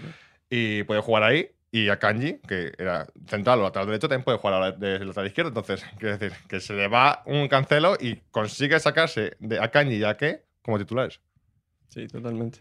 ¿Vosotros creéis, decía Luis, que no hay, si vas jugador por jugador, no hay tanta diferencia, por lo menos a nivel de, de once inicial entre De los hecho, dos decía equipos? incluso- Eso lo el mejor Madrid. Madrid. Eso lo parecerá, os parecerá que no, pero lo venía, pe- lo venía pensando en el coche eh, haciendo uno por, uno por uno y me salían y me quedaba con más jugadores del Madrid que del Pero es justo eso. Eh, O sea, sé tú si puedes eso es- evaluar, puedes evaluar a Stones sin tener en cuenta cómo juega Rodrigo, sin tener en cuenta cómo juega Rubén Díaz. No es lo mismo que evaluar a Cross si está militado, si no está militado. ¿Sabes lo que te quiero Sí, decir? sí, totalmente. Pero Cross o Rodrigo, sí, pues pero- chico, la carrera de Cross me parece mejor, Claro. pero creo que en este momento concreto Rodrigo, el mejor medio centro defensivo de lo que va a jugar Cross hoy en ese puesto, ¿no? Sí, pero, o o sea, el uno por uno, aunque no sea justo para decir este equipo es mejor que el otro, yo, el, para mí, el uno por uno, eh, sí que creo que eh, me quedaría con más futbolistas del Real Madrid Pero- que con futbolistas del Manchester City, aunque el City claramente es un equipo que no, bu- que no busca eso. El Manchester City de Guardiola y el Bayern de Múnich de Guardiola busca que sea un, to- un, Claro. to- un todo, ¿no? Aunque este año, este el muchacho rubio que... A ver, yo quería decir que al final uno por uno pueden ser mejores, pero es como mezclan, ¿no? La importancia. Claro, No, efectivamente. mira, ¿Cómo y dice, y yo soy yo, un espectador, una cosa muy, muy inteligente, muy inteligente, porque además sabemos cómo se juegan estas eliminatorias y estos partidos. Sí, pero si sumas el banquillo del, del- del Madrid no te queda ni el utillero. Y es verdad que se juega con 14, 15, 16 jugadores todos los partidos, ¿no? Sí, pero el Real Madrid, en partidos largos donde ya entra en juego el banquillo, yo creo que sí tenemos ya que pensar en el banquillo y en un partido largo en el que los jugadores de recambio vayan teniendo importancia.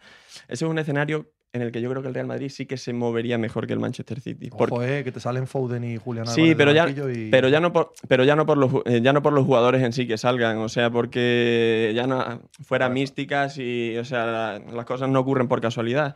Eh, el Madrid se mueve mejor en, e- en ese ecosistema. Tú cuando estás acostumbrado a ganar muchas veces, eh, es más fácil que ganes, pasa en la NBA y pasa, pasa en cualquier deporte, ¿no? Eh, los Warriors el año pasado mm, estaban sufriendo y al final se empiezan a se empiezan a empatar y, y los Warriors ganan, ¿no? ¿Por qué crees que todo el que viene nos saca la NBA? Yo creo que creen que no damos para más. ¿Verdad? Piensan que, que tienen que hacernos una metáfora Y con la NBA para que lo Y entendamos. puede que sea así. Ah, son, son como los Warriors estos. Y tú, ah, coño. joder. A ver, un de, asunto de que- Mahomes no voy a hablar. un asunto que, que hablábamos antes con Luis y a mí me parece muy, muy clave. En la manera en la que creo mejor se le puede atacar al City es por banda derecha, extremo derecho del equipo rival, ¿vale? Porque durante todo el año, al jugar sin laterales, el lateral izquierdo, falta que, en fin, todo lo que quieras. Pero el Real Madrid es por donde menos ataca. Incluso con Rodrigo en un buen eh, momento de forma, Rodrigo se viene al centro, Rodrigo es un jugador de banda que va al área. Rodrigo no es un desbordador por, por el extremo. Eh, Coman es el que les da dolor de cabeza con el Bayern de Múnich por ahí. Es, no sé, es poca ventaja para este Madrid que el mayor defecto del City esté ahí, ¿no? Pero yo pienso que eh, la defensa de Kyle Walker tampoco es eh, su, su mejor cualidad. Sí que es cierto que es rápido, es fuerte, es un lateral que le puede plantar cara a Vinicius. Pero dudo mucho que el esquema del Real Madrid, que el esquema del Real Madrid se llama Vinicius Junior, eh, vaya a cambiar en este partido. De hecho, el año pasado se le dice, Se pone, bueno, Walker puede jugar, a- eh, puede eh, cerrar a Vinicius porque es el lateral más rápido del mundo, no sé qué, no sé cuántas. Y miran las estadísticas y Vinicius hace 17, 17 regates contra Walker. Y hace, bueno, de hecho, uno de los goles es dejarlo pasar. Un jugador como Vinicius es indefendible, punto. Totalmente. Según a quien le ponga. Si ha, si ha acabado venciendo en el 1 a 1 a Araujo, Correcto. que es el mejor, creo, marcador que puede tener, pues puede hacerlo con Walker y con quien sea. Otra cosa es que montes un entramado para que, eh, chico, puedas hacer lo que puedas. Cuando se vaya de uno, que haya otro detrás, cuando se vaya otro- en fin, que, que hagas todo tu mayor esfuerzo, pero si tiene un par de jugadas geniales, pues las va a tener. Si es que no, no hay más. Un problema que tiene Madrid es que Benzema no es el Benzema del año pasado. Sí, evidentemente. O sea, viendo antes resúmenes de los partidos del año pasado, Benzema se movía muchísimo, como lo que no se mueve ahora. Y por la, la banda derecha, al final Rodrigo no es un encarador. O sea, el Rodrigo cuando hace daño es cuando aparece de segunda línea o aparece en zonas donde no se le espera. Si empieza a encarar por la banda derecha, aunque esté a Kanji o esté pues, cualquiera, eh, no va a hacer daño. Porque Sí. no es eso. No, el problema de Benzema, aparte, se mueve más o menos, que no está preciso en lo que Benzema siempre había estado preciso, ¿no? Es eh, en crear para el resto.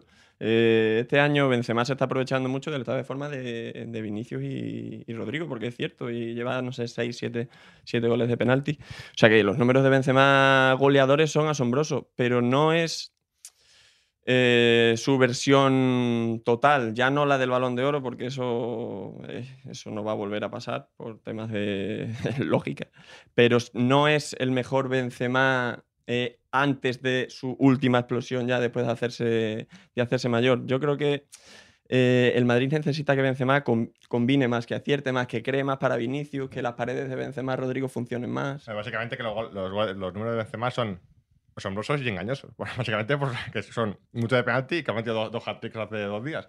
Pero Sí. le quitas eso y Sí, evidentemente. lo que pasa que decía Luis, y tienes razón, que él tiene todavía puede tener días de estos, desde los hat-tricks. Y yo creo que esos días son los que cambian al Madrid, porque, Ah, sí. porque Vinicius va a jugar como va a jugar, con más acierto o menos, pero sabes que va a hacer 28 intentos sin parar por la banda tal. Yo creo que lo que le va al Madrid es cuando, si le, como tenga un, aunque sea una parte, ni siquiera todo el partido, de conectar ahí arriba bien, Benzema es lo que hace al Madrid más parecido a lo que era. Porque yo lo de Vinicius es que yo creo que, que, que Guardiola no puede caer en hacer cosas raras pa- para Vinicius. No debe. Una no, cosa no es que hagas algún tipo de refuerzo de las coberturas o lo que sea distinto, pero yo creo, como decís, que es un jugador que al final va a hacer sus cosas. Lo que tiene que hacer el City es tener la pelota y atacar mucho y hacer más ocasiones que el Madrid. Y... Esa también, es, esta también es interesante. Yo no tengo tan claro que sea la primera vez, o sea, creo que es la primera vez en la que Guardiola viene al Bernabéu en años, en la que no le importaría La posesión. no tener la pelota. No, no le importaría no tener la pelota en exceso. Es más, Sí. eh, le encantaría tener espacios para que Haaland corriese, le encantaría que no pasase gran cosa, que Cross, que Modric, que Balón, que mucho entramado defensivo, que Vinicius, aunque se vaya de uno, haya otro detrás. Es que, es que tengo la sensación de que Guardiola hace mucho tiempo que firma los 0-0 en la ida. Y más en el Bernabéu. Y más en estas Sí, sí, yo circunstancias. creo Entonces, que esta yo creo, que, yo creo que si Guardiola hoy no tiene el balón, no va a preocuparse como en otras ocasiones. Es- no, no digo que lo regale, pero que, no, es, no, es su, no es su prioridad hoy. Pero porque entre Haaland y, y cómo ha ido cuadrando a estos jugadores, yo creo que tiene un- el equipo más vertical y más agresivo que ha tenido en ese sentido. Estoy de acuerdo, sí. O sea, 25 minutos de dominio total del City. Otros años podía haber dos ocasiones claras y que te mareen como jugaban. Y yo creo que ahora 25 minutos del City te garantizan siete ocasiones de Sí, gol. O sea, son sí, mucho sí. más punzantes, digamos, ¿no? También. Entonces yo creo que es un equipo, lo que decíamos, por donde hemos empezado.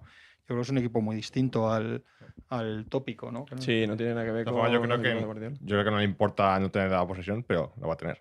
Ah, no, No lo tengo tan claro. ¿eh? Yo, yo que- también Cuando Yo sales, con cross, cuando sales con cross de medio centro, Sí, pero el Madrid tiene que tener mucho cuidado de, de también exponerse. ¿eh? Sí, lo Eh, como lo tenga decía que andar cross eh, persiguiendo Sí, gente en el borde del área, es un escenario de partido horrible para el Madrid. Lo decía Cross en rueda de prensa ayer, de cuando le pregunta, no me acuerdo qué compañero le preguntaba qué te gusta más jugar como pivote o como interior, ¿no? que se le pregunta cada vez que, que el hombre sale a rueda de prensa.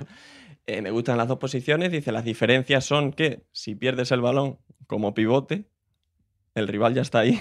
Si lo pierdes como interior, tienes compañeros que te pueden cubrir la posición. No, y que si pones a Cross ahí, tú no puedes plantear un partido, que luego el partido sale como sale, pero tú no puedes plantear un partido mm, defensivo. Tú no puedes No, plantear un partido en el que el, centro no. del campo del rival tenga todo el rato el balón, porque lo que dice Juanma, primero, te van a marear. Segundo, esta gente puede generar ocasiones. Entonces, que el Real Madrid hoy quiere la pelota, si van a jugar con ese esquema, y creo que es lo obvio que van a jugar con ese esquema, seguro. Y que al City no le importa tanto como en otras ocasiones no pelear ese balón, bueno, a mí a priori me da la sensación de que, de que el esquema de partido va a ser más bien pastoso y más bien con el balón en los pies de, de Cross. Sí, A ver, al fin y al cabo, el, el City va a tener eh, 2-2 ¿no? en una fase ofensiva con dos pivotes y dos medias puntas, o bueno, De Bruyne es casi segunda punta, pero el, el- Madrid también hace mucho que Camavinga sube un poco al centro del campo, es casi no un Eh, doble pivote, ata- pero... ata- atacando, Camavinga es un centrocampista. Sí. Oh, no, y que, y que eh, será hasta triple, triple pivote, tribote, porque no creo que hoy tenga mucha alegría Fede Valverde. No, Fede de- Valverde de va, hecho- va- va a estar casi ser- jugando de la mano con Va a ser uno de los futbolistas clave del partido lo que le dure, lo que le duren los pulmones, los pulmones a Valverde. no, sobre todo por físico. Efectivamente. Se puede- No Sí. sé yo el físico que va a tener. No, Modric si hubiera, o sea, físicamente entiendo que está bien. Eh, la final de Copa lo hubiera jugado seguro si no hubiera venido el City tres, tres días después. Eso está, está clarísimo. Pero sí, está- si Carleto no quis- quisiera otro tipo de partido, eh, o sea, pienso igual que Pepe, utilizaría la alineación de principio de temporada, ¿no? Utilizaría la alineación de, de un pivote defensivo, incluso Camavinga ponerlo de 5, poner a Nacho de, de lateral izquierdo y pones a Valverde de falso extremo y ya tienes cuatro centrocampistas y ya puedes pelear un partido de otra manera, ¿no? Está generando un debate entre los espectadores que traigo a vuestra atención porque, bueno, tiene cierta profundidad y me resulta relevante. Los esquemas con portero o sin portero, es decir, Sin portero. 4-4-2, 1-4-4-2. Sin toda la vida sin portero. Sin Es que, portero. es que no lo Es que soporto. lo La gente que pone el 1 no lo Pero, soporto, ¿qué- tío. ¿Qué quieres que juegue con dos porteros? Es que, es, es que es así. Es que ¿para qué pones el 1, hombre? Pero cuando has dicho 4-3-3, 4-4-2, 5-3, pero nunca yo nunca. Ahora sí, ahora la gente Sí, pone el esto se 1 hace para poner el portero. Van de listos, tío.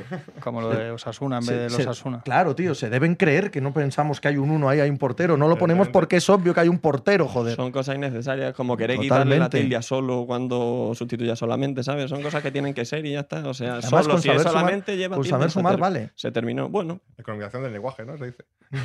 Es que no cambia eso. Quiero decir, lo otro es para expresar una variabilidad Eso posicional es, y el portero siempre está en el mismo Eso es sitio. como ¿no? las defensas del NFL, que son 3-4 o 4-3. Nadie dice los Sí. que faltan. Sumas hasta, sumas hasta 11, joder. No te- no- que no te cuesta tanto.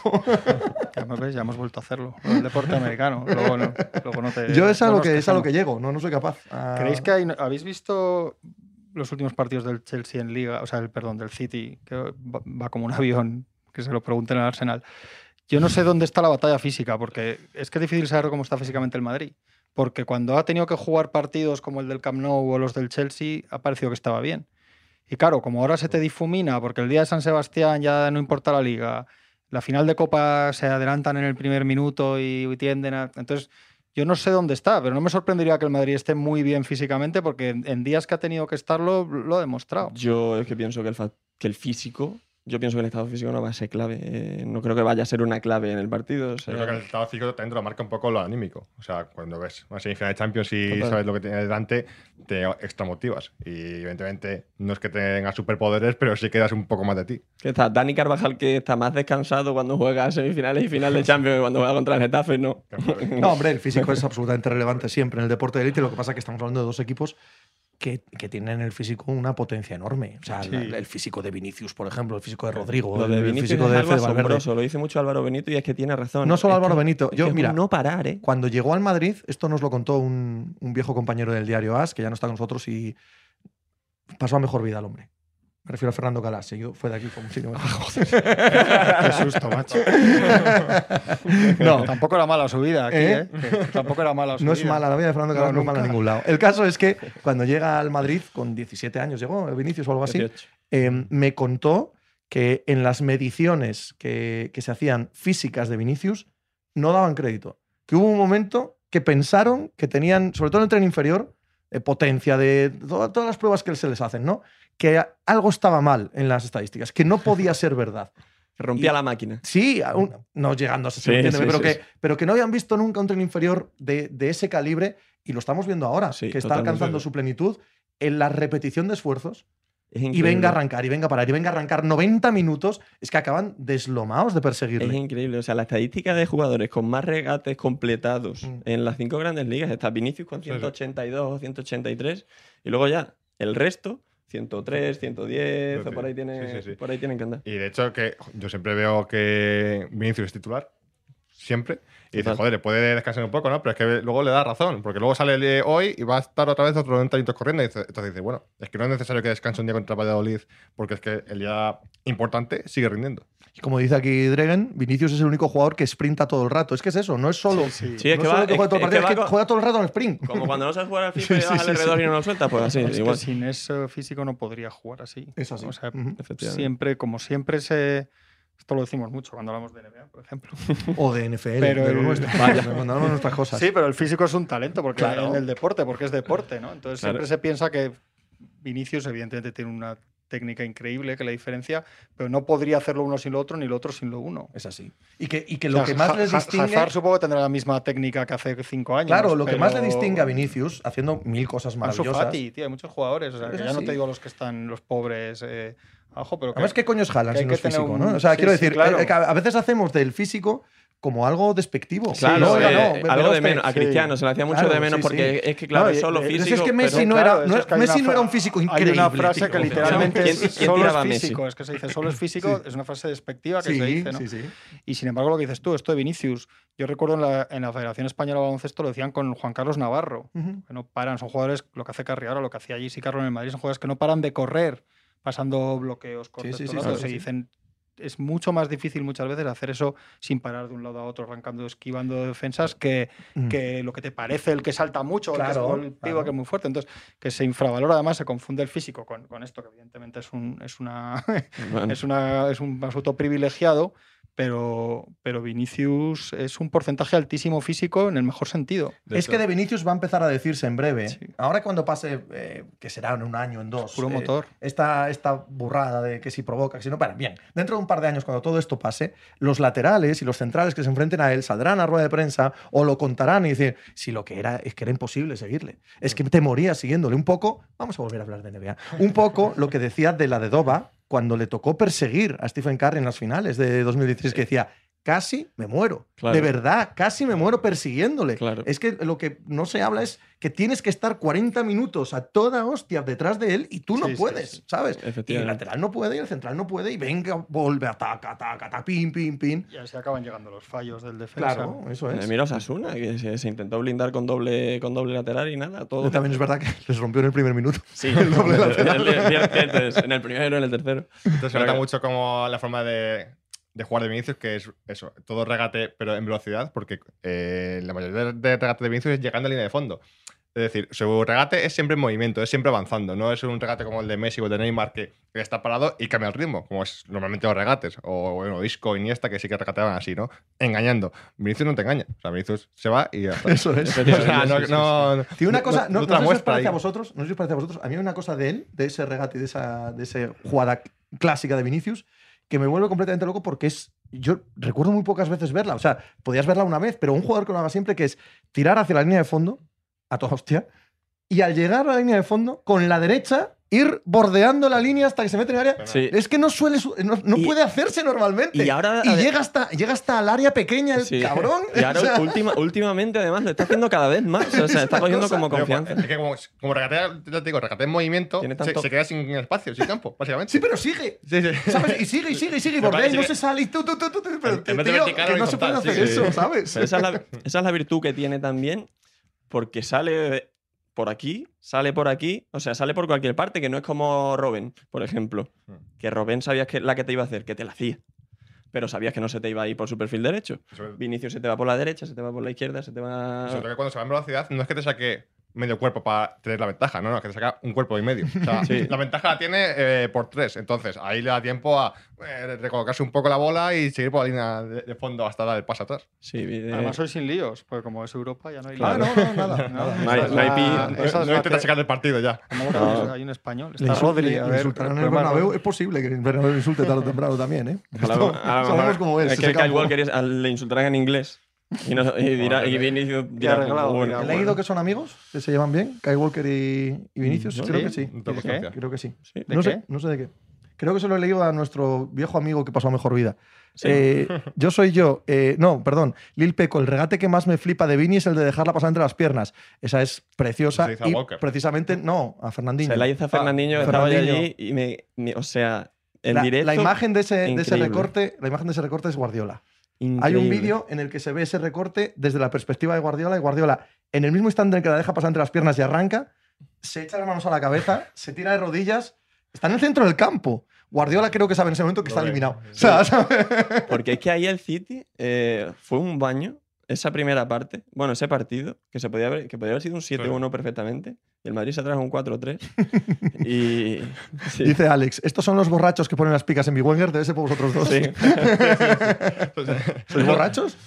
Eh, Un poco la- sí, ¿no? Hay días. Más La- que poner picas, ¿no? No, Eh, la- picas, ¿no? Yo solo digo que las picas no las pongo, luego ya lo- Por descarte. El 50%, has acertado el 50%. Tú y yo no ponemos picas. No, no. Borrachos sí. ¿Ves? Qué cosa el Wenger, ¿eh? A la gente la saca de quicio, ¿eh? Joder, Me sí, pone sí. nerviosísimo. Yo, de hecho, he puesto picas en el mundial y. Sí. Pues mira, No te ha gustado la experiencia. que no y en el no quería mundial, repetir. ¿eh? En el Corea del Sur. ya ves, Senegal. Ahí se pican. Poniendo pica a los Kim. Sí, sí, sí. Un, yo qué sé, un país bajo Senegal molesta. Venga, muchachos, ¿quién gana? Yo creo que el City. Eh, O sea, el año pasado pasó el Madrid, pero esas cosas o sea, se repiten 100 veces y pasan 98 City. No, no. Es que se han repetido 100 y han ganado, ¿no?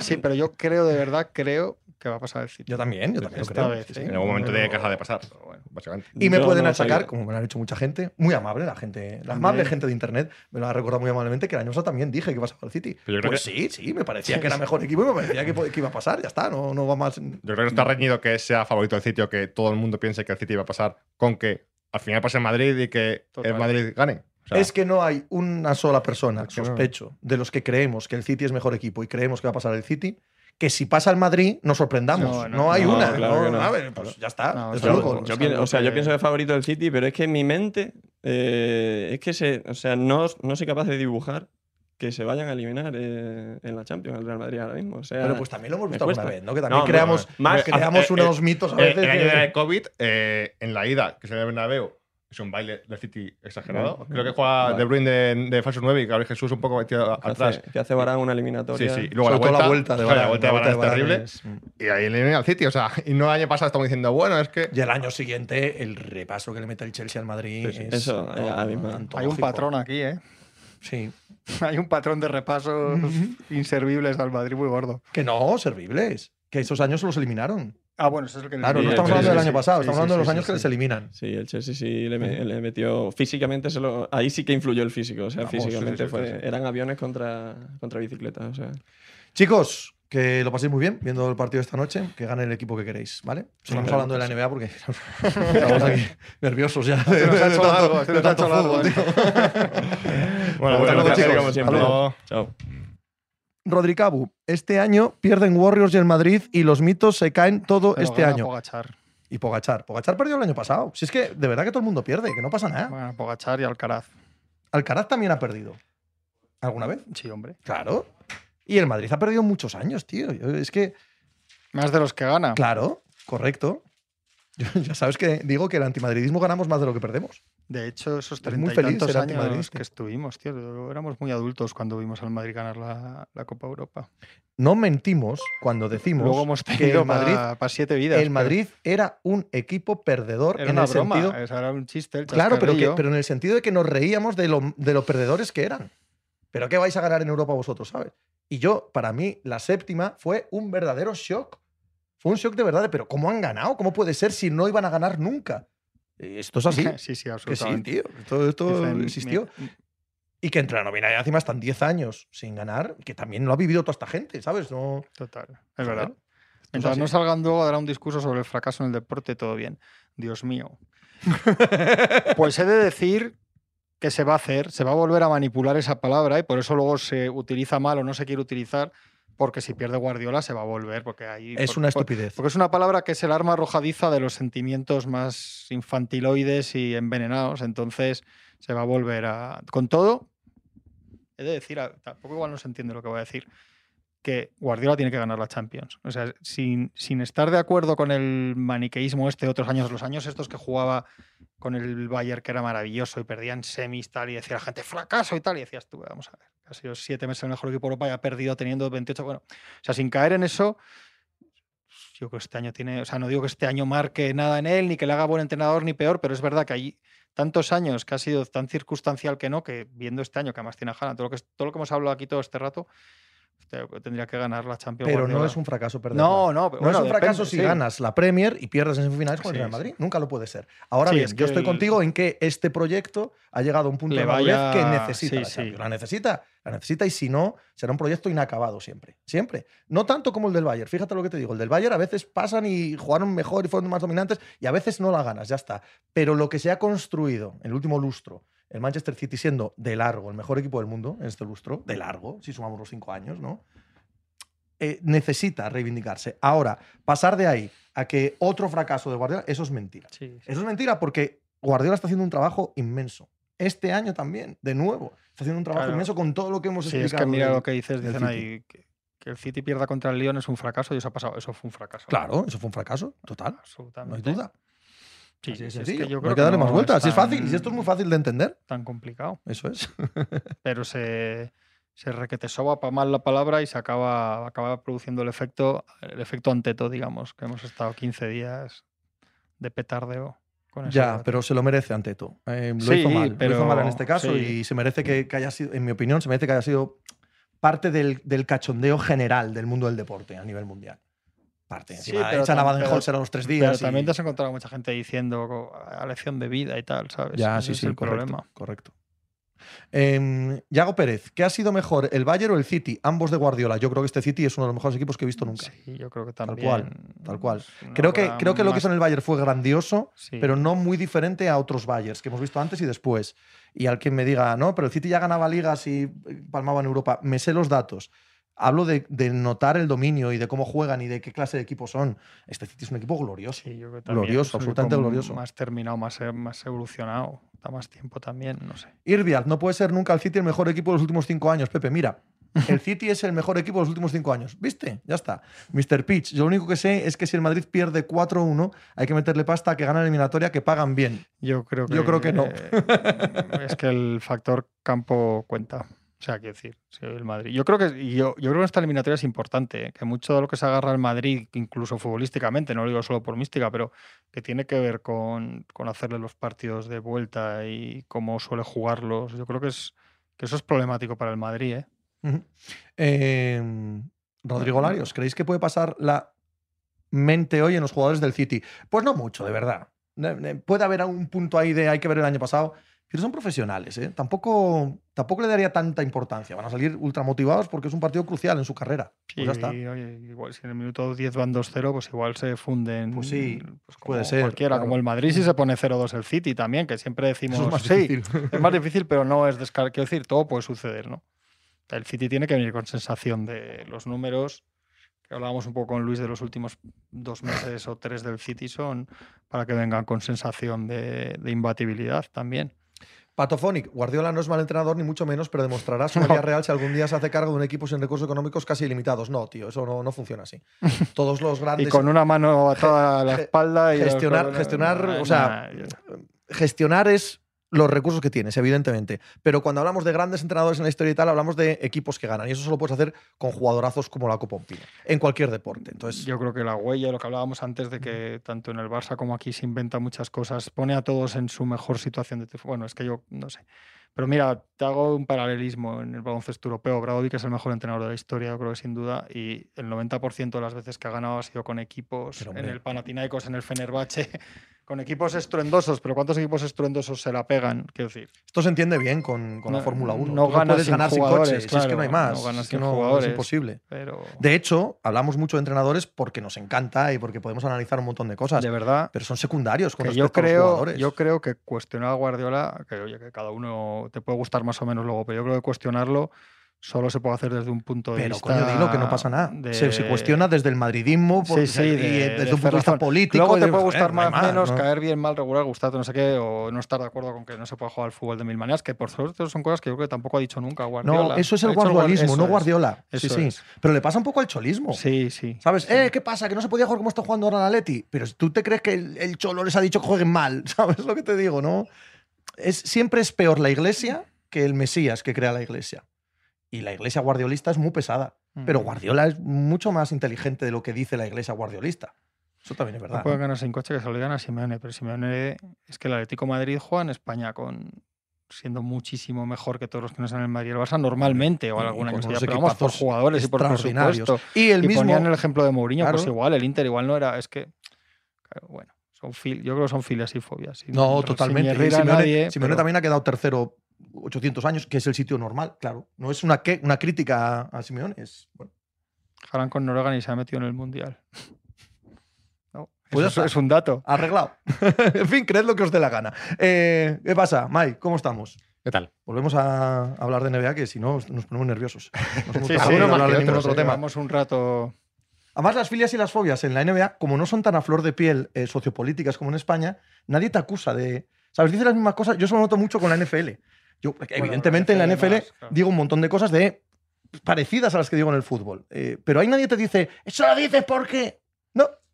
Entonces, en, se está en más NFL cómodo. menos aún que en NBA. Sí, sí, sí. sí, sí. todavía. En NBA todavía queda un poco, ahí sale un punto. Sí, pero- no, pero- pero nada que ver. claro, Pero no, esto- joder, no, hombre, no neguemos esto- que haya, un punto sociopolítico en Eh, España. No, hombre, es que, Claro, que- es intolerable. ¿ves? Pues No sé por qué lo dices.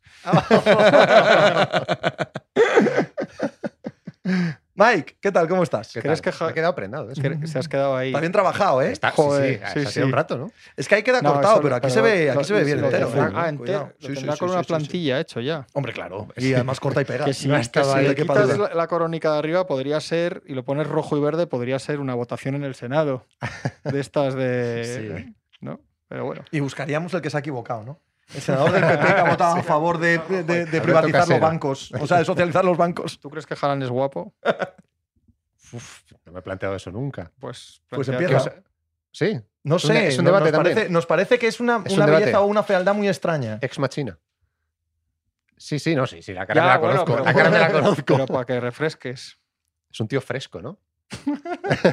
¿Te vale esa definición? Sí. Pues esa, esa no la habíamos No, escuchado. estamos Llevamos toda la tarde hoy- con eso y lo de fresco no lo habíamos escuchado todavía. Hombre, se mete en hielo, ¿no? Estará fresco. ¿Qué pasa? ¿Quién gana hoy? Vamos ya, ¿no? A- Venga, hoy de, ¿Qué de equipo, fútbol. ¿Qué equipo puede quedar eliminado hoy? ¿Pero de qué hablamos ahora? De NBA. ¿A qué te vamos a traer aquí, tío? ¿Qué- ¿De, qué me quieres hablas, hablar? ahora- me ¿De has hablado de, de la guapura ¿De de, Haaland. ¿De qué quieres hablar? No, no, de baloncesto. venga, Vamos va. a ello. Eh, Hay NBA, cuatro equipos que juegan hoy. Las, las dos eliminatorias van 2-2, ¿no? Denver Phoenix y Boston Filadelfia. Eso es. ¿Qué equipo, si pierde hoy, está eliminado? Uh. Eh, Filadelfia. Filadelfia. ¿Y creo. Denver? No, Denver. Yo creo que Denver, si ¿Tú- tú palma hoy, está, Denver está sí? eliminado, sí. sí. Es que ya me, Creo ya que no se levanta. ya me he hecho. Me encanta el debate este que se- tenemos estos últimos años con Denver, de que hasta que no lo hagan, esto lo decías tú el otro día acertadamente, hasta que no lo hagan, vamos a poder Sí. seguir diciendo que, bueno, que cuando lo hacen. Sí, sí, sí. porque es un equipo que eh, muy bien trabajado en estos últimos años, no es de dos o tres años hacia aquí, es de más. em, y todavía no han dado el paso. Se han encontrado ya con los, ahí en la burbuja, con aquellos Lakers y no lo pudieron hacer tampoco. Em, pero ahora me estoy convenciendo ya de que son un equipo, bueno, hecho para ganar, en realidad. Yo dije en. Creo que el mínimo veterano el lunes que se juegan mucho como proyecto. Sí, sí, sí. ¿Cómo sí, se ha puesto sí. esto? ¿Cómo estaba el oeste? ¿Cómo estaban con el 2-0? Si no pasan esa sensación que dices tú y que, es así que tenemos todos, se cae, se cae al nivel de que yo creo que habría medidas. En ese sentido también creo que los Sixers se juegan mucho como proyectos, más que otros. Me decía. Tony Vidal esta mañana una frase buenísima. Eh, decía, los Denver Nuggets, igual fuiste tú ayer, en, en cualquiera de los casos es una frase buenísima. En los Denver Nuggets se juegan hoy, o en esta eliminatoria, ser los Milwaukee Bucks o ser los Utah Jazz. Y es mucho lo que, lo que, lo que es esa diferencia, ¿sabes? Cuando llevas Sí. dos, tres años ahí rozando, Es mucha esa diferencia y es verdad, es verdad que si caes eliminado aquí contra un equipo Sí, sin sí, rotación, sí, contra un equipo que tenías en la lona y tal, ibas 2-0. es un verano en el que puedes pasar a ser los Utah Jazz en vez de los Sí, Milwaukee sí, sí, Bucks. Sí. Bueno, esas dos, las dos sillas de los equipos que decimos son calentísimas. Ujú. Habéis dicho Doc Rivers y Mike Malone están las mismas. Ujú. Porque es eso, ya no puedes aguantar muchos años más. Te cojo el ejemplo de los Bucks con Mike Badenholzer que le acaban de echar Ujú. eh, en las Sí. circunstancias en las que eh, ha ocurrido. Eh, bueno, son dos entrenadores que se pueden ir a la calle y dos proyectos que deben recircular si, si esto no pasa de aquí. Que puede ser. Sí, hay, hay varios comentarios que dicen también que si hoy ganan los Sixers ya están, y yo no puedo estar más en Yo desacuerdo. también, estoy en desacuerdo. también. Contando con lo que es su pista Mm, y lo sí. bueno que es el equipo en teoría y que Sí, sería sí. un sexto, aún así, Estoy de acuerdo. Yo, si gana Sixers hoy, evidentemente estarán cerca, Hombre. pero no doy por eliminados a los Celtics en absoluto. porque No. los, a los Sixers les falta también. Sí, y sí, a sí, los sí. Celtics les hemos visto el año pasado Correcto. ir a Milwaukee y a Miami muertos y salir. O sea que. Es que es eso. Que se los merecen- Celtics hay que matarlos. Sí, sí. Estos Celtics, no van a Milwaukee si no- 3-2 abajo. Sí, Claro, sí, sí. claro. Sí, sí. Que hacen un partido, hace, se hace un partido Tatum, yo Que sí, el que mejor sí. de su vida Sí, en sí, sí, playoffs. sí, sí. Y aún así en el tercer cuarto se ponen a cuatro en una reón de Yanis los Bucks y, y vuelve a sacar el partido otra vez Tatum mete unas canastas. Sí, sí, sí, total. Y van 3-2 y a Miami. A Miami es van al sexto también. pierden Sí, el sí, sí, sí, sí, correcto. pierden el Sí, quinto sí, en sí. casa, que es el del no, el del triple de Jimmy Butler, es en el sexto. Sí. Luego el el séptimo les ganan en, en Boston. ¿No? Creo que sí. Bueno, no recuerdo ya. ¿eh? No, pero yo creo que sí también. Sí, creo que sí también. el de Milwaukee estoy ¿Ese seguro, y el de Miami estoy Sí, casi seguro, Seguro, también. sí, Sí. sí. O Sí, sea, por eso, si Boston pierde hoy, siguen teniendo el reprise Sí. de ser mejor equipo. Sí- sí, siguen teniendo sí, esa que- capacidad. y que también cuestionamos competitivamente a los Sixers hasta que veamos otra cosa de ellos, de Embiid. Hombre, si ganan hoy ya es otra cosa, ¿no? Lo que pasa es que hemos necesitado dos partidos monumentales de Embiid para llegar al 2-2. Harden. De Harden, perdón, sí. Eh, veremos si esta noche, porque bueno, pues también nos ha dado las de cal, ¿no? Claro, las de arena. ha sido eh, dos los y otros dos. partidos, sí. Efectivamente. Sí, es que, bueno, pues, No, no, tal, que no, que nos dicen que, el que es en el séptimo en Miami. Es que puede ser que también sí, no, el triple de, Jimmy es en el séptimo. es en el eso séptimo. seguro. Pero entonces sí. tenía ventaja de campo Miami. Mm, sí, Ah, sí, no recordaba bien. Vale, vale, no, que no, ahí me está. Sí, sí, sí, el séptimo, quinto y séptimo en el Miami, vale, vale.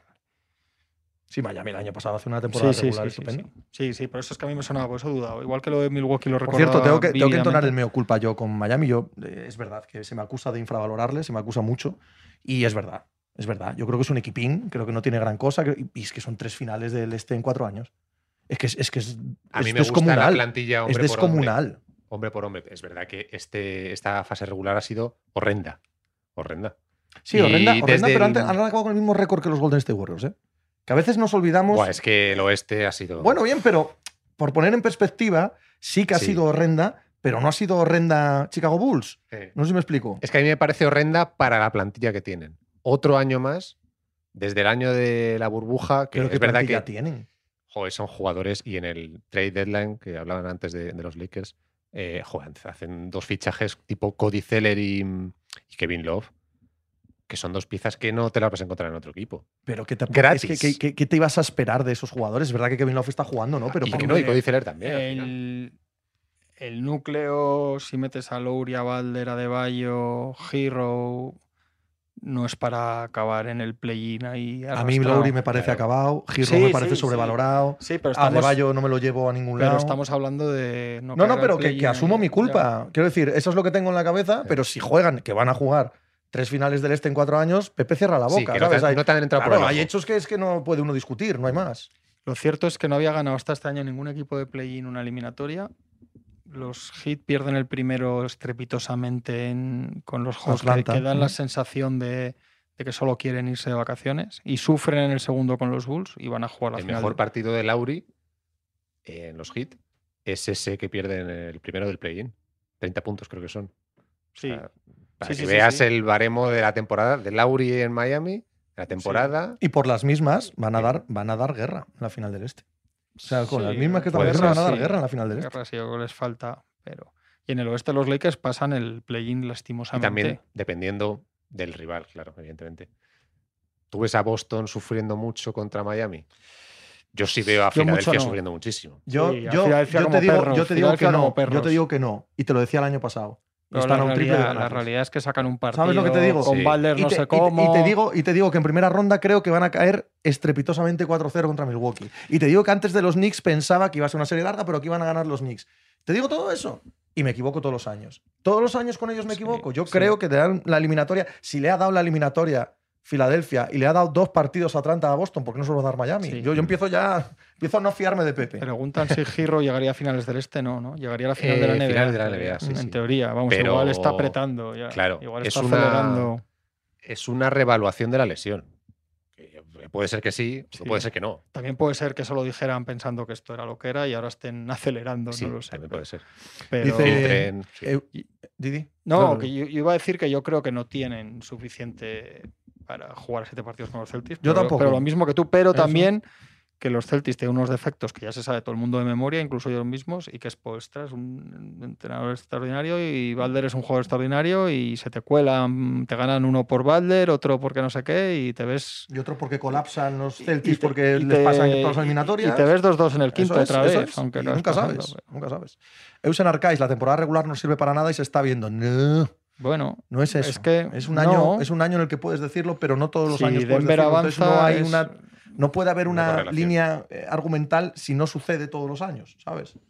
Sí. No, y Boston Celtics ha sido un gran equipo de temporada regular, nos ¿Y igual no estamos como esperábamos, y Denver, y, y los Lakers rehacen el equipo porque la temporada regular es muy mala y a partir de ahí la hacen bastante buena. sí, o sea, lo que dice sí hay- Turón, ¿no? De los Lakers. Es que los Lakers han hecho una temporada Pero regular son un ejemplo, pero Sí. son un ejemplo de Claro. que Efectivamente. Eh, Denver y Lakers, si se enfrentan en las finales de conferencia, claro, uno te está tirando por tierra el argumento y el otro te, lo está, te está dando la razón. Denver ha hecho una temporada fantástica Sí, no, pero pero, Lakers pero desde Lakers febrero- es que son dos equipos. desde febrero. Claro, desde Pero es que febrero. son dos Lakers es- equipos. no, no tiene el mejor récord de temporada regular en el oeste desde febrero o uno de los tres Sí, mejores. Correcto. Y son dos Claro, es pero que son dos equipos desde el principio. O sea, Son dos equipos Pero es que no es el mismo equipo del principio. Claro. totalmente. ¿Sabes? Los traspasos han cambiado la fisionomía por completo de los Lakers. Igual que el año pasado. Y la presencia de Davis. La presencia de Davis, o sea, Sí. si no han estado en todo el año con él, o ha entrado y salido de rotación, ah, joder, eso hay que valorarlo, ¿no? Cuando te llega a playoff con, con el estado de forma en el que está ahora mismo. Sí, igual que el año pasado, los Celtics son dos equipos y ahí sí que cuenta, o sea, cuando están horribles hasta Navidad y cuando después remontan, o sea, sí te da, sí te están diciendo los equipos lo que son. Yo, yo no creo, con todo lo que criticamos precisamente tú y yo ciertas cosas de la dinámica de la temporada regular, yo no creo que haya que caer en el maniqueísmo de decir que no sirve para nada. Sí, vamos a ponernos en que los Lakers ganan el anillo. que es mucho ponerse. Pero Ya, ya no tanto. bueno, Sí, cada día, cada día menos que el anterior. Pero, pero no sería un caso de. Joder, es que sería un caso muy excepcional de una cosa que, que no podemos hacer norma de una cosa que, que, que fue. Y, y si iba a coincidir cambiar un equipo totalmente en febrero, que están Davis y Loronsanos, que el oeste es rarísimo y te vas colando, no sé. Qué gran supuesto planteas, dice Machicado. Es Está el tío, Sí, o sea, sí. no hace ni caso No, al programa, no. pero cuando hablas una palabra de los Lakers campeón, ahí lo tienes. ¿Qué- ¿En cuál veis más Este- posibilidad de victoria visitante hoy? Porque es que me parece apasio- verdaderamente apasionante la noche hoy. ¿eh? Yo en Denver. Yo en Denver. En Denver, sí, yo también. Bueno, claro. En Denver con 65 puntos de Booker y 49 de, de Claro, Kevin porque Durant. 65 de los dos ya son, ya no sé, eso en- al descanso. De los dos juntos, digo, o sea, ya esos números no son de la suma. ¿Tú? Comentábamos eh, comiendo antes que, que había una estadística ¿no? por ahí de los, de los Celtics perdiendo el quinto partido Sí, estos últimos años.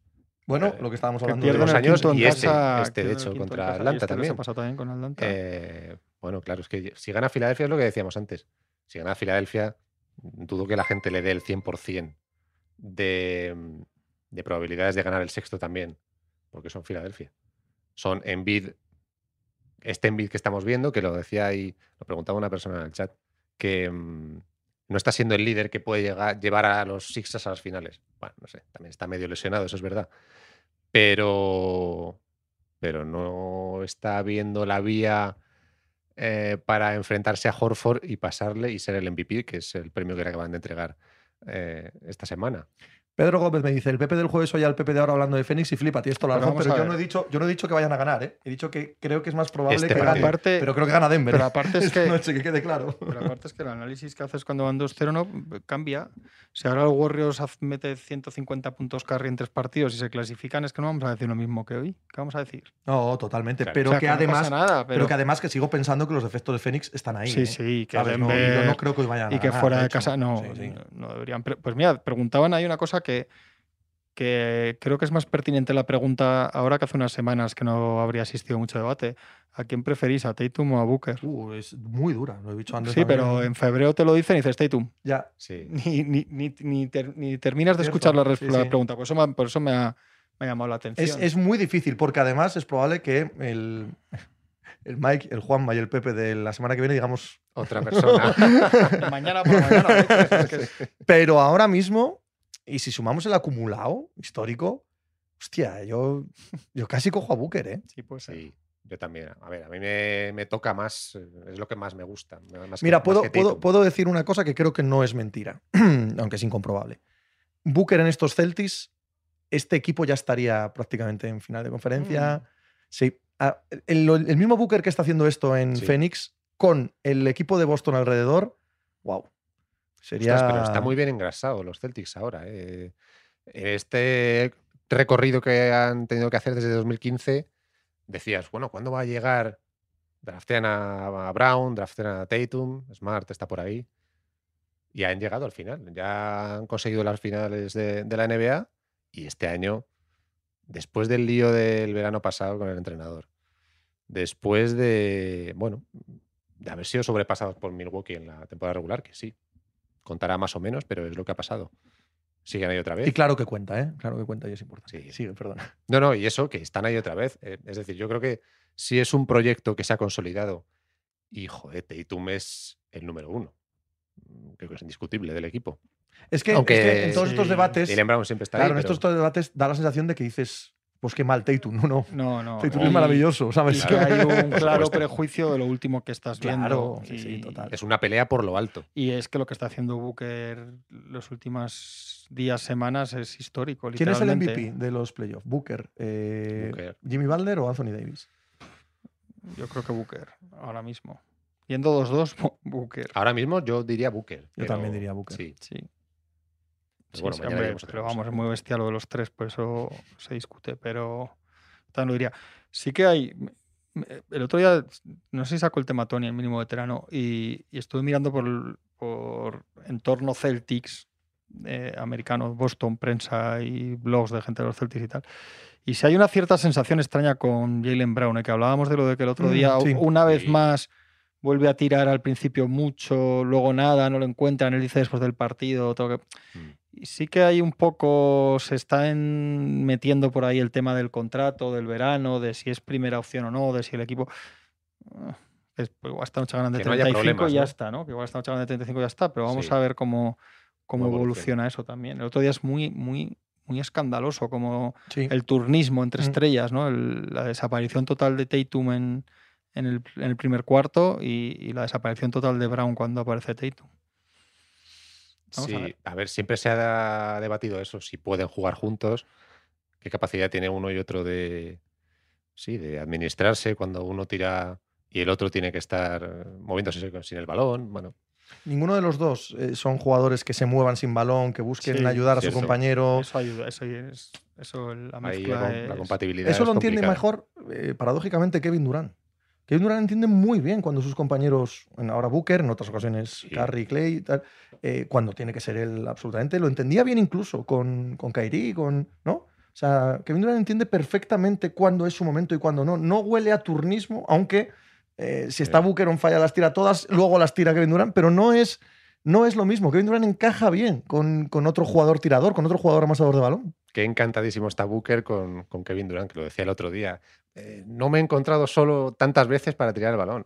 Claro, evidentemente. Es Kevin Durant ya amasa mucho y, y tira mucho de los Y Kevin rivales, Durant no lo notáis en paz consigo mismo. Sí, sí. jugando Sí. y, y en lo, lo que habla fuera y tal. Y eso no tiene No. por qué ser bueno, que le falta ese fuego competitivo, esa idea de que Sí. su legado está en juego. Pues no parece que lo tenga, Sí. pero el chico se le ve, si ganan bien, si no se va, es muy, se va a su casa. es muy particular para lo bueno y para lo malo. Sí, pero, pero hay un punto en el, A- que, en el que se le vio torturado y ya no se le ve. sí, sí. Ya no se le ve en absoluto torturado con lo que hay. que le falta cierta eso, cierta cosa de, de que no, de no decir, bueno, el baloncesto es solo una parte Mm. holística de mi sí. existencia, pero también tiene lo contrario. Yo creo que sí que está muy, muy, en, muy en sintonía con todo. Y creo que siempre ha sido, además, con su carácter este extraño que tiene, pero yo creo que una de las cosas que ha tenido es que no es, una- es un jugador que necesite, él cuando dice que no necesita esa reivindicación es que es verdad. Es la realidad, sí. Entonces, eso le ayudó mucho con Curry, para jugar con Curry, que Curry también en eso ha sido muy especial siempre, ¿no? O sea, coincidieron dos, o sea, no tenían problema por eso.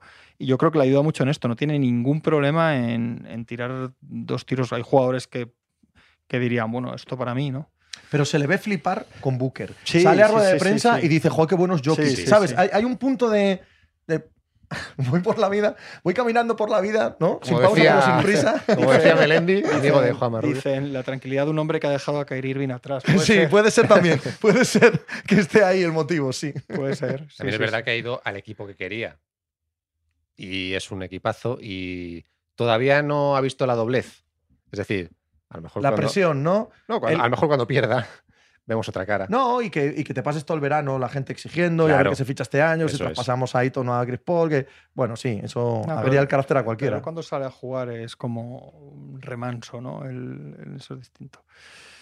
Mm, ¿Quién es mejor segunda espada? Lebron o Durán, joder, vaya segundas espadas, ¿eh? Dame la que te sobre. vaya segundas espadas. No, pero Sí, está pero- bien tirada, sí, dado sí. de lo que estamos hablando. Hombre, sí, LeBron nah, sabe de son- sobra sí, cuál es su sí, rol sí, ahora mismo. claro, es- es Y no es fácil. Para No, un jugador no. de su calibre entender que ahora mismo es segunda espada no es fácil. Y lo está haciendo, vamos, de 10. Como todo lo que ha hecho en su carrera. Sí, los dos, ¿eh? Yo creo ¿Crees que, que esa es una de las grandes diferencias con el equipo de la burbuja? Allí no lo sabía, no lo supo. Es que- el equipo gana, ¿eh? Yo creo que No, es que- NBA, es que no pero lo no es era. lo mismo. Yo creo- Es que no lo era, Claro. es, que era, es que era el mejor. Yo creo que ahora sí lo sabe. Sí, sí, sí, sí, sin ninguna duda. Sin Es más, duda. no es justo después de la Y- y lo ha burbuja o año siguiente mismo, cuando sí, hace sí. las declaraciones en él, verano ha, de... él lo ha deseado, Sí, o sea, ha querido sí. que sea así, o sea, él, él sabe. Y yo creo que también en ese equipo son, son dos estrellas inteligentes y nada egoístas, ¿eh? Davis y LeBron. Y eso total. ayuda. Mm. Son jugadores que se matan a defender. O sea, Davis se mata a defender, sabe que si en una segunda parte no huele la bola, le importa un pijo porque están atacando a Curry de otra manera, porque ganan. Quiero decir que, que hemos visto a Ayton enfadarse Sí. y no le llega la suela a los zapatos. Hemos visto en vida, aunque sea en VPN, y Davis en y LeBron, ya lo sabemos también. Entonces, ayer saben darle siete tiros en un último cuarto a Lonnie Walker y en el tercero a Reeves. O sea, yo eso se nota mucho. Y eso es lo que no sé, no por personalidad, porque ellos yo creo que sí que tienen muy buena relación. La, la- el embridaje en pista de Tatum y Brown, cuando juegan mal siempre te dejas en sensación, ¿no? Sí. Cuando juega bien tampoco juegan bien entre ellos, ¿no? Juegan bien sí, el sí, sí, sí. equipo. es- una cosa extraña, que es una cosa extraña que les dejó el año pasado a partido y medio del anillo y en este favoritos, quiero decir. Pero si ganan o pierden va a ser con eso. Pero no sé si si mañana igual estamos hablando de otra cosa según lo que pase hoy, ¿no? Y si pierden y si, y si los eliminan, igual hay un problema gordo, no solo decir, sea, lo que decimos de Denver y tal, yo no tengo a Boston en, en la categoría de equipos de meneo en el proyecto si no se gana, ¿no? Pero eh, yo creo que hay algo más con esto de Puede que sí, pero estamos a un año vista de ello.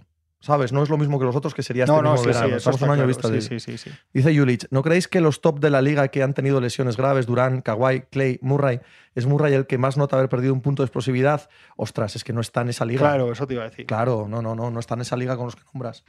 Y Kawhi ha perdido mucho, ¿eh? Sí. Y Clay ha perdido mucho. Sí, Eh, Clay. pero, pero, pero Yamal no está en Con el Clay bueno no pierden el partido ayer eh, los Vamos. Warriors jamás. no, ni habrían jugado o sea, siete partidos con los Warriors, ni, o, sea, es. o sea, con los Kings, perdón. Pero, bueno, Pero- Clay se levanta el año pasado. ¿eh? No, sí, Sí, sí, no, no, claro no, que y tiene y momentos. Y, puede escucha. levantarse en el próximo, sí, ¿eh? sí, pero, puede meter 10 triples Sí, mañana y tiene pero un no mérito es ya- volver es el de- de ¿eh? dos No. años y tal. Pero claro, estás hablando, ni- estás hablando de una, de una leyenda, joder, Sí, en, su, eso es. Sí. en su momento, aunque, aunque no fuera el mejor, en el segundo mejor del equipo. Es que Jamal Murray es otra cosa. el segundo mejor del equipo. Y de hecho es un jugador con mucha lupa encima hoy, Jamal Murray. ¿eh? Sí, es un día complicado para él, sí. Es un día duro para, para Jamal Murray. Sí, porque. Jokic, Jokic lo está haciendo, está haciendo su trabajo y bueno, necesita. También te digo que he visto Pero un es que par de Booker- partidos. Booker le está comiendo tantísimo la moral, también en defensa. Sí. Sí, O sea, eh, le mete 50 puntos, pero además le elimina del partido en defensa y tal. Es, demasiado doloroso ¿eh? para un jugador como Jamal Murray. Es que además, para mí, un, pro- Boys, para mí un problema de Murray, sí. Para mí un problema de Murray es que, que es, entre comillas, a ver si se me entiende, que solo tiene un partido bueno. Su partido no es ni un gran playmaker, ni Sí. un gran defensor. O sea, su partido es Meter 45. entrar en Y ya lo ha calor. hecho Sí, sí, en sí. Sí, sí, lo ha hecho y lo, seguirá haciendo porque es- eso, lo, eso lo tiene a, a calderadas. El tío es buenísimo. Pero que su único partido es entrar en calor a tope el último cuarto y decidir. O sea, no, no creo que haga un partido de 14 asistencias como ayer No, no, no, ni, de, ni de defender a Booker de manera No, no, no, priori. no. O sea, lo único que visualizas de él es que lo que Que sí, hizo que en, mete el, 35 un día. en sí, el primero de la esta eliminatoria, sin ir más lejos, ¿no? ¿Es Jokic el jugador más infravalorado de estos playoffs? Hombre, no sé por quién. No sé, Joder. creo que todos lo nombramos como absolutamente capital y que está haciendo Jugador perfecto. más infravalorado. Hombre, pues es que se está hablando más de otros. Yo creo que se habla mucho de Jokic. También es ¿eh? verdad que hace el otro día hace 53, no sé cuánto, y se habla de lo de Booker y Durán porque, bueno, porque Claro, ganan, por, porque eso, ganan. por eso digo que lo está haciendo. Pero vamos, que la semana y- y aún pasada. así les da. Ah, aún así, la semana pasada pasa? la mayoría decíamos que ojito Denver que de verdad está ahí, ¿sabes? Y que la realidad es que 30, el el otro día ya sí, pero 35, 14, 12 Jokic, no pestañas. Es que esos jugadores se ponen su propio baremo ahí. Claro, ¿no? porque es buenísimo. También te digo que eh, Jamal Murray no puede defender en ningún momento a este Booker. O sea, no debe poder, no debe ser el emparejamiento, No, pero no, en ningún no, momento, no, no, no. teniendo al lado a, A Pope y a Pope Bruce Brown, y a tal, Bruce sí, Brown, sí, sí, efectivamente. O sea, total. ahí tiene que haber trabajo de entrenador y en la pista tiene que haber cambios eh, constantes para que ese tío no esté con el otro. Dicho Puede lo cual. Phoenix mm, son dos. eh, la gente que tienen allí jugando con ellos puede tener días como el otro día, con Shamet, con TJ Warren, pero no es lo previsible. Un poco lo de Lonnie Walker esta noche, no es lo previsible que se repita. Mm, es verdad que Denver también está jugando con seis tíos, porque es la realidad. Sí, pero sí. a mí me parece que, que hoy es un día para que Denver gane en casa y, y ya veremos en el sexto, ¿no? Sí, la rotación es que en los Suns es Se ha bastante... caído, se ha caído en los dos lados. Sí. En Suns y en Denver. En Denver también ha desaparecido ¿eh? la rotación. Eh, ¿Quién es el quinto después de, a ver, contando a Chris Paul, ahora que no está Chris Paul, pero quién es el quinto? Lo ha ido cambiando durante Ah, los últimos, es- desde que llegó Durant, pero constantemente. O Sí. Kogi, eh, ahora es Samet, eh, Sí. está ahí metido, TJ Warren va a jugar mucho Warren. hoy, seguro. sí. Sí, ahora es que ahora ha dicho pero creo que no lo tiene nada claro. jugadores de ataque Nada. abiertos y que metan estos tíos un punto más que los otros. Es su Yo, único... yo veo a Jokic batiendo el récord de Jordan en playoff. Tengo esa vibra. Yo creo que se bate este año también. Creo que las explosiones de puntos De que estamos puntos. viendo nos van a llevar a, a tarde o temprano encontrarnos un No dices ninguna locura. Sí. No, eh, los puntos no, no son comparables a hace años. Ahora, Claro, por eh, eso, muchos por más eso. partidos de 40, de 50 puntos. sí. Pues algún día alguno de todos estos que es mega buenísimo se va a los caer. 70. Es- Sí. No sé, no, no hemos visto tantas veces Sí, en sí. temporada regular y en general que tarde o temprano va a pasar. Y este año otra vez partidos de 71, ha habido dos, ¿no? Mm. Este año, en la temporada regular. Y partidos de 50 en playoff llevamos 4 o 5, muchísimos. ¿no? Está, Sí. está esto de que Sí, pase en sí, algún sí, sí, momento. Sí. Refresh stick. ¿Son los Lakers el equipo más completo de playoff? Me refiero en cuanto a rotación. Mira, no es mala pregunta, es muy probable que sí. Es muy probable que sí. Que usa, o sea, Sí, como... que, que el octavo sea el más Sí. relevante de, ¿no? de, de cualquiera de los otros equipos es No muy probable, ser, sí. Sí. ¿Qué otros equipos? Bueno, Boston, igual. Boston se ha, Boston. se ha Sí, lo que cerrado también, ¿eh? Boston juegan también. Sí, sí, se ha cerrado la Ya. rotación a 7, ¿eh? Por calidad podría serlo, pero luego hay que utilizarlos. Sí. Hay que utilizarlos bien. Sí, pero Robert Williams, por ejemplo, en esta serie apenas juega. Claro. Eh, ¿Qué son? Son Brogdon, eh, White Y eh, Grant Williams. Grant Williams. Williams. Ya está. 7-7. No, no hay más. No, no, un poquito de Robert Williams, Y pero ya 7 7 y lo que El, que- el Robert que Williams. usa más es, eh, es los Lakers. Mm. Sí, Sí. y que además a lo largo de playoffs ha habido muy buenos momentos de Hachimura, muy buenos momentos de Lonnie Walker, buenos momentos de Redder con sus cosas. O sea, ha habido, ha- ha- han sido importantes, han sabido ser importantes. Los Warriors están jugando con seis jugadores y medio también prácticamente. Sí. Y, han ca- caído- y han cambiado tres equipos, veces tío. el quinteto en esta sí, eliminatoria, sí, que sí. es un- una oda a lo que significa Anthony Davis, que los Warriors han tenido que cambiar. Van por tres cambios de quinteto por, por, por- por Anthony- por el factor Anthony Davis.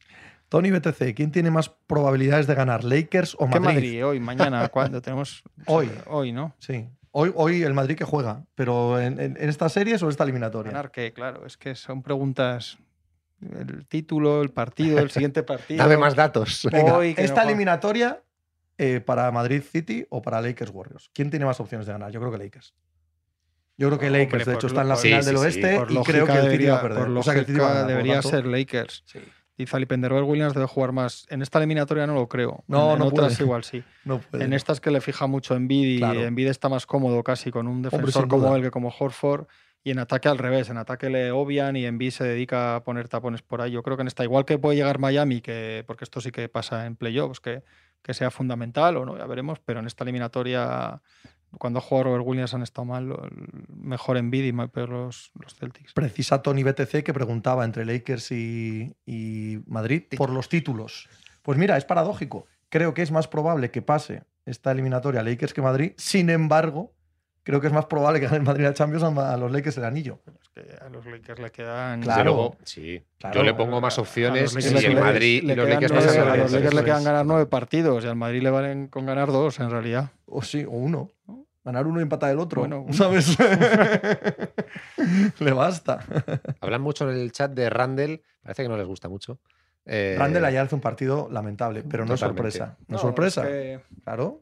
Juega hasta la y por temporada. favor, no le llaméis más Julito Randall. Toda su vida. Si puede ser. O sea, la, la, Julius Julito- Randle juega así. Julito Randle. Es que lo he leído Ah. ahí otra vez y me han entrado los siete males. Eh, no, lo que te iba a decir, cogiéndote lo que decías antes de las rotaciones, ayer, claro, estamos acostumbrados a Cibodó rotaciones de seis jugadores o siete. Eh, y ayer son seis faltas para Randall Sí. y para Hart. Sí, sí. Es verdad que es un arbitraje caserillo y con algún error, precisamente en las faltas, en la quinta de Hart, creo, y en la sexta de Randall. Pero es que Hart se, apenas- se les baja el equipo. Hart apenas juega. Hart en esta eliminatoria, con, el- con toda la defensa de los hits dentro de la zona y no metiendo un triple, Claro. Hart casi no es factor. Pues entonces no tienen factores ya. No, no los, Los tienes. Knicks. Y por eso van 3-1 y van a caer eliminados. Están jugando fatal los Knicks. Están jugando Sí, fatal en esta es- eliminatoria. Ante una falta alarmante de acierto en el tiro, no mete a Fournier porque es un tipo ya defenestrado. Sí, sí, Sí, sí, nada, eso está no clarísimo. existe para tampoco clarísimo. vamos a pedir que mate a Derrick Rose porque, bueno, eh, si te tienes que inflar a meter triples... No, no, va a morir, verdad, va a morir seguramente ya en el próximo partido con lo que Sí, tiene toda la pinta. con lo que él cree que tal y ya está.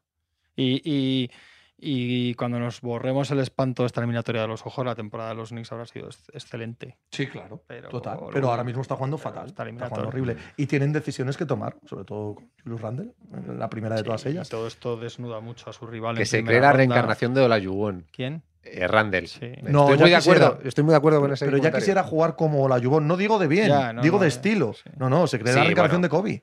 Le- Eso es sí, sí, fade sí. away, tirándose de 5 metros y tal, ¿sabes? Eh, Te lo decía por eso. Le ha puesto Olajuwon, entiendo que no es justo por el estilo. Claro, pero, un jugador que se cree muchísimo más de lo que hombre, menos sin Y ninguna unos duda. triples. Totalmente. Dices, chico, esto no es para ti. Julius Randle es uno de los grandes, grandes ejemplares del triple del paquete. Tú temes el día que tiene la muñeca caliente, lo temes. Porque sabes que va a meter 20 puntos, pero es que, pero es que te va a fallar es que los los tiene 7 pocos tiros días. siguientes, tío. Mm, Es horrible. Totalmente. Jugador que no lo quiero ni regalado. Antes nos preguntaban entre Randall y, y Aiton. Para vosotros. todo para vosotros, de verdad. O sea, el que quiera pagar por ellos, a- no lo quiero ni, ni en pintura en mis equipos. Spolstra está tres peldaños por encima de cualquier otro entrenador de los que quedan, sí. ¿No? Sí. No lo sé. Sí, Matsula sí. Rivers, Sí, sí, Malone. Sí, sí, sí. Sí, sí. Si vas diciendo nombres y. sí. Hombre, Monty Williams. No, no. No, no, evidentemente no llega ni a, Yo no ni sé. a la eh, altura. Ni, me parece ni que sabe de esto también algo, eh. Pero vamos, Sí, hombre. sí, que me sí, parece, me parece correcto, no, no, no Sí. tengo nada que objetar a eso. Juanma, ¿cuánta pasta le pondrías a Rips? Eh, muy chula la camiseta de hoy. Pues yo creo que va a salir a unos 20 al año, más o menos. Contando que es un contrato raro, que ya lo explicaremos, eh, creo que lo explicamos en Menú Veterano, que, que por el tipo de extenso que tiene que firmar tiene que empezar más abajo, pero muy gorda en los últimos años. Vamos, de media yo creo que va a salir por un 80 por 4 más o menos. Os recuerdan que también está Sí, Steve Kerr Steve Kerr, es en, verdad, en playoff, ¿vale? Que os habíais olvidado de él. Pero yo prefiero a Spolstra. Y dice Euson Arcais, vaya cuento lo de los coach.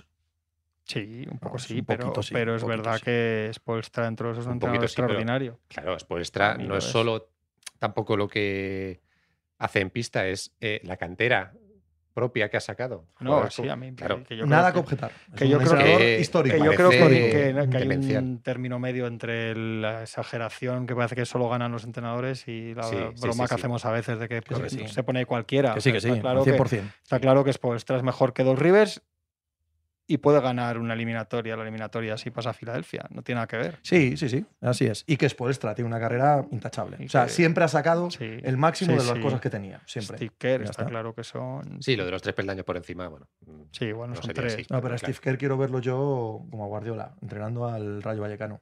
Cuando Steve Kerr entra al Rayo Vallecano, ahí sí, claro, qué bonito, todavía entrenando a Gary.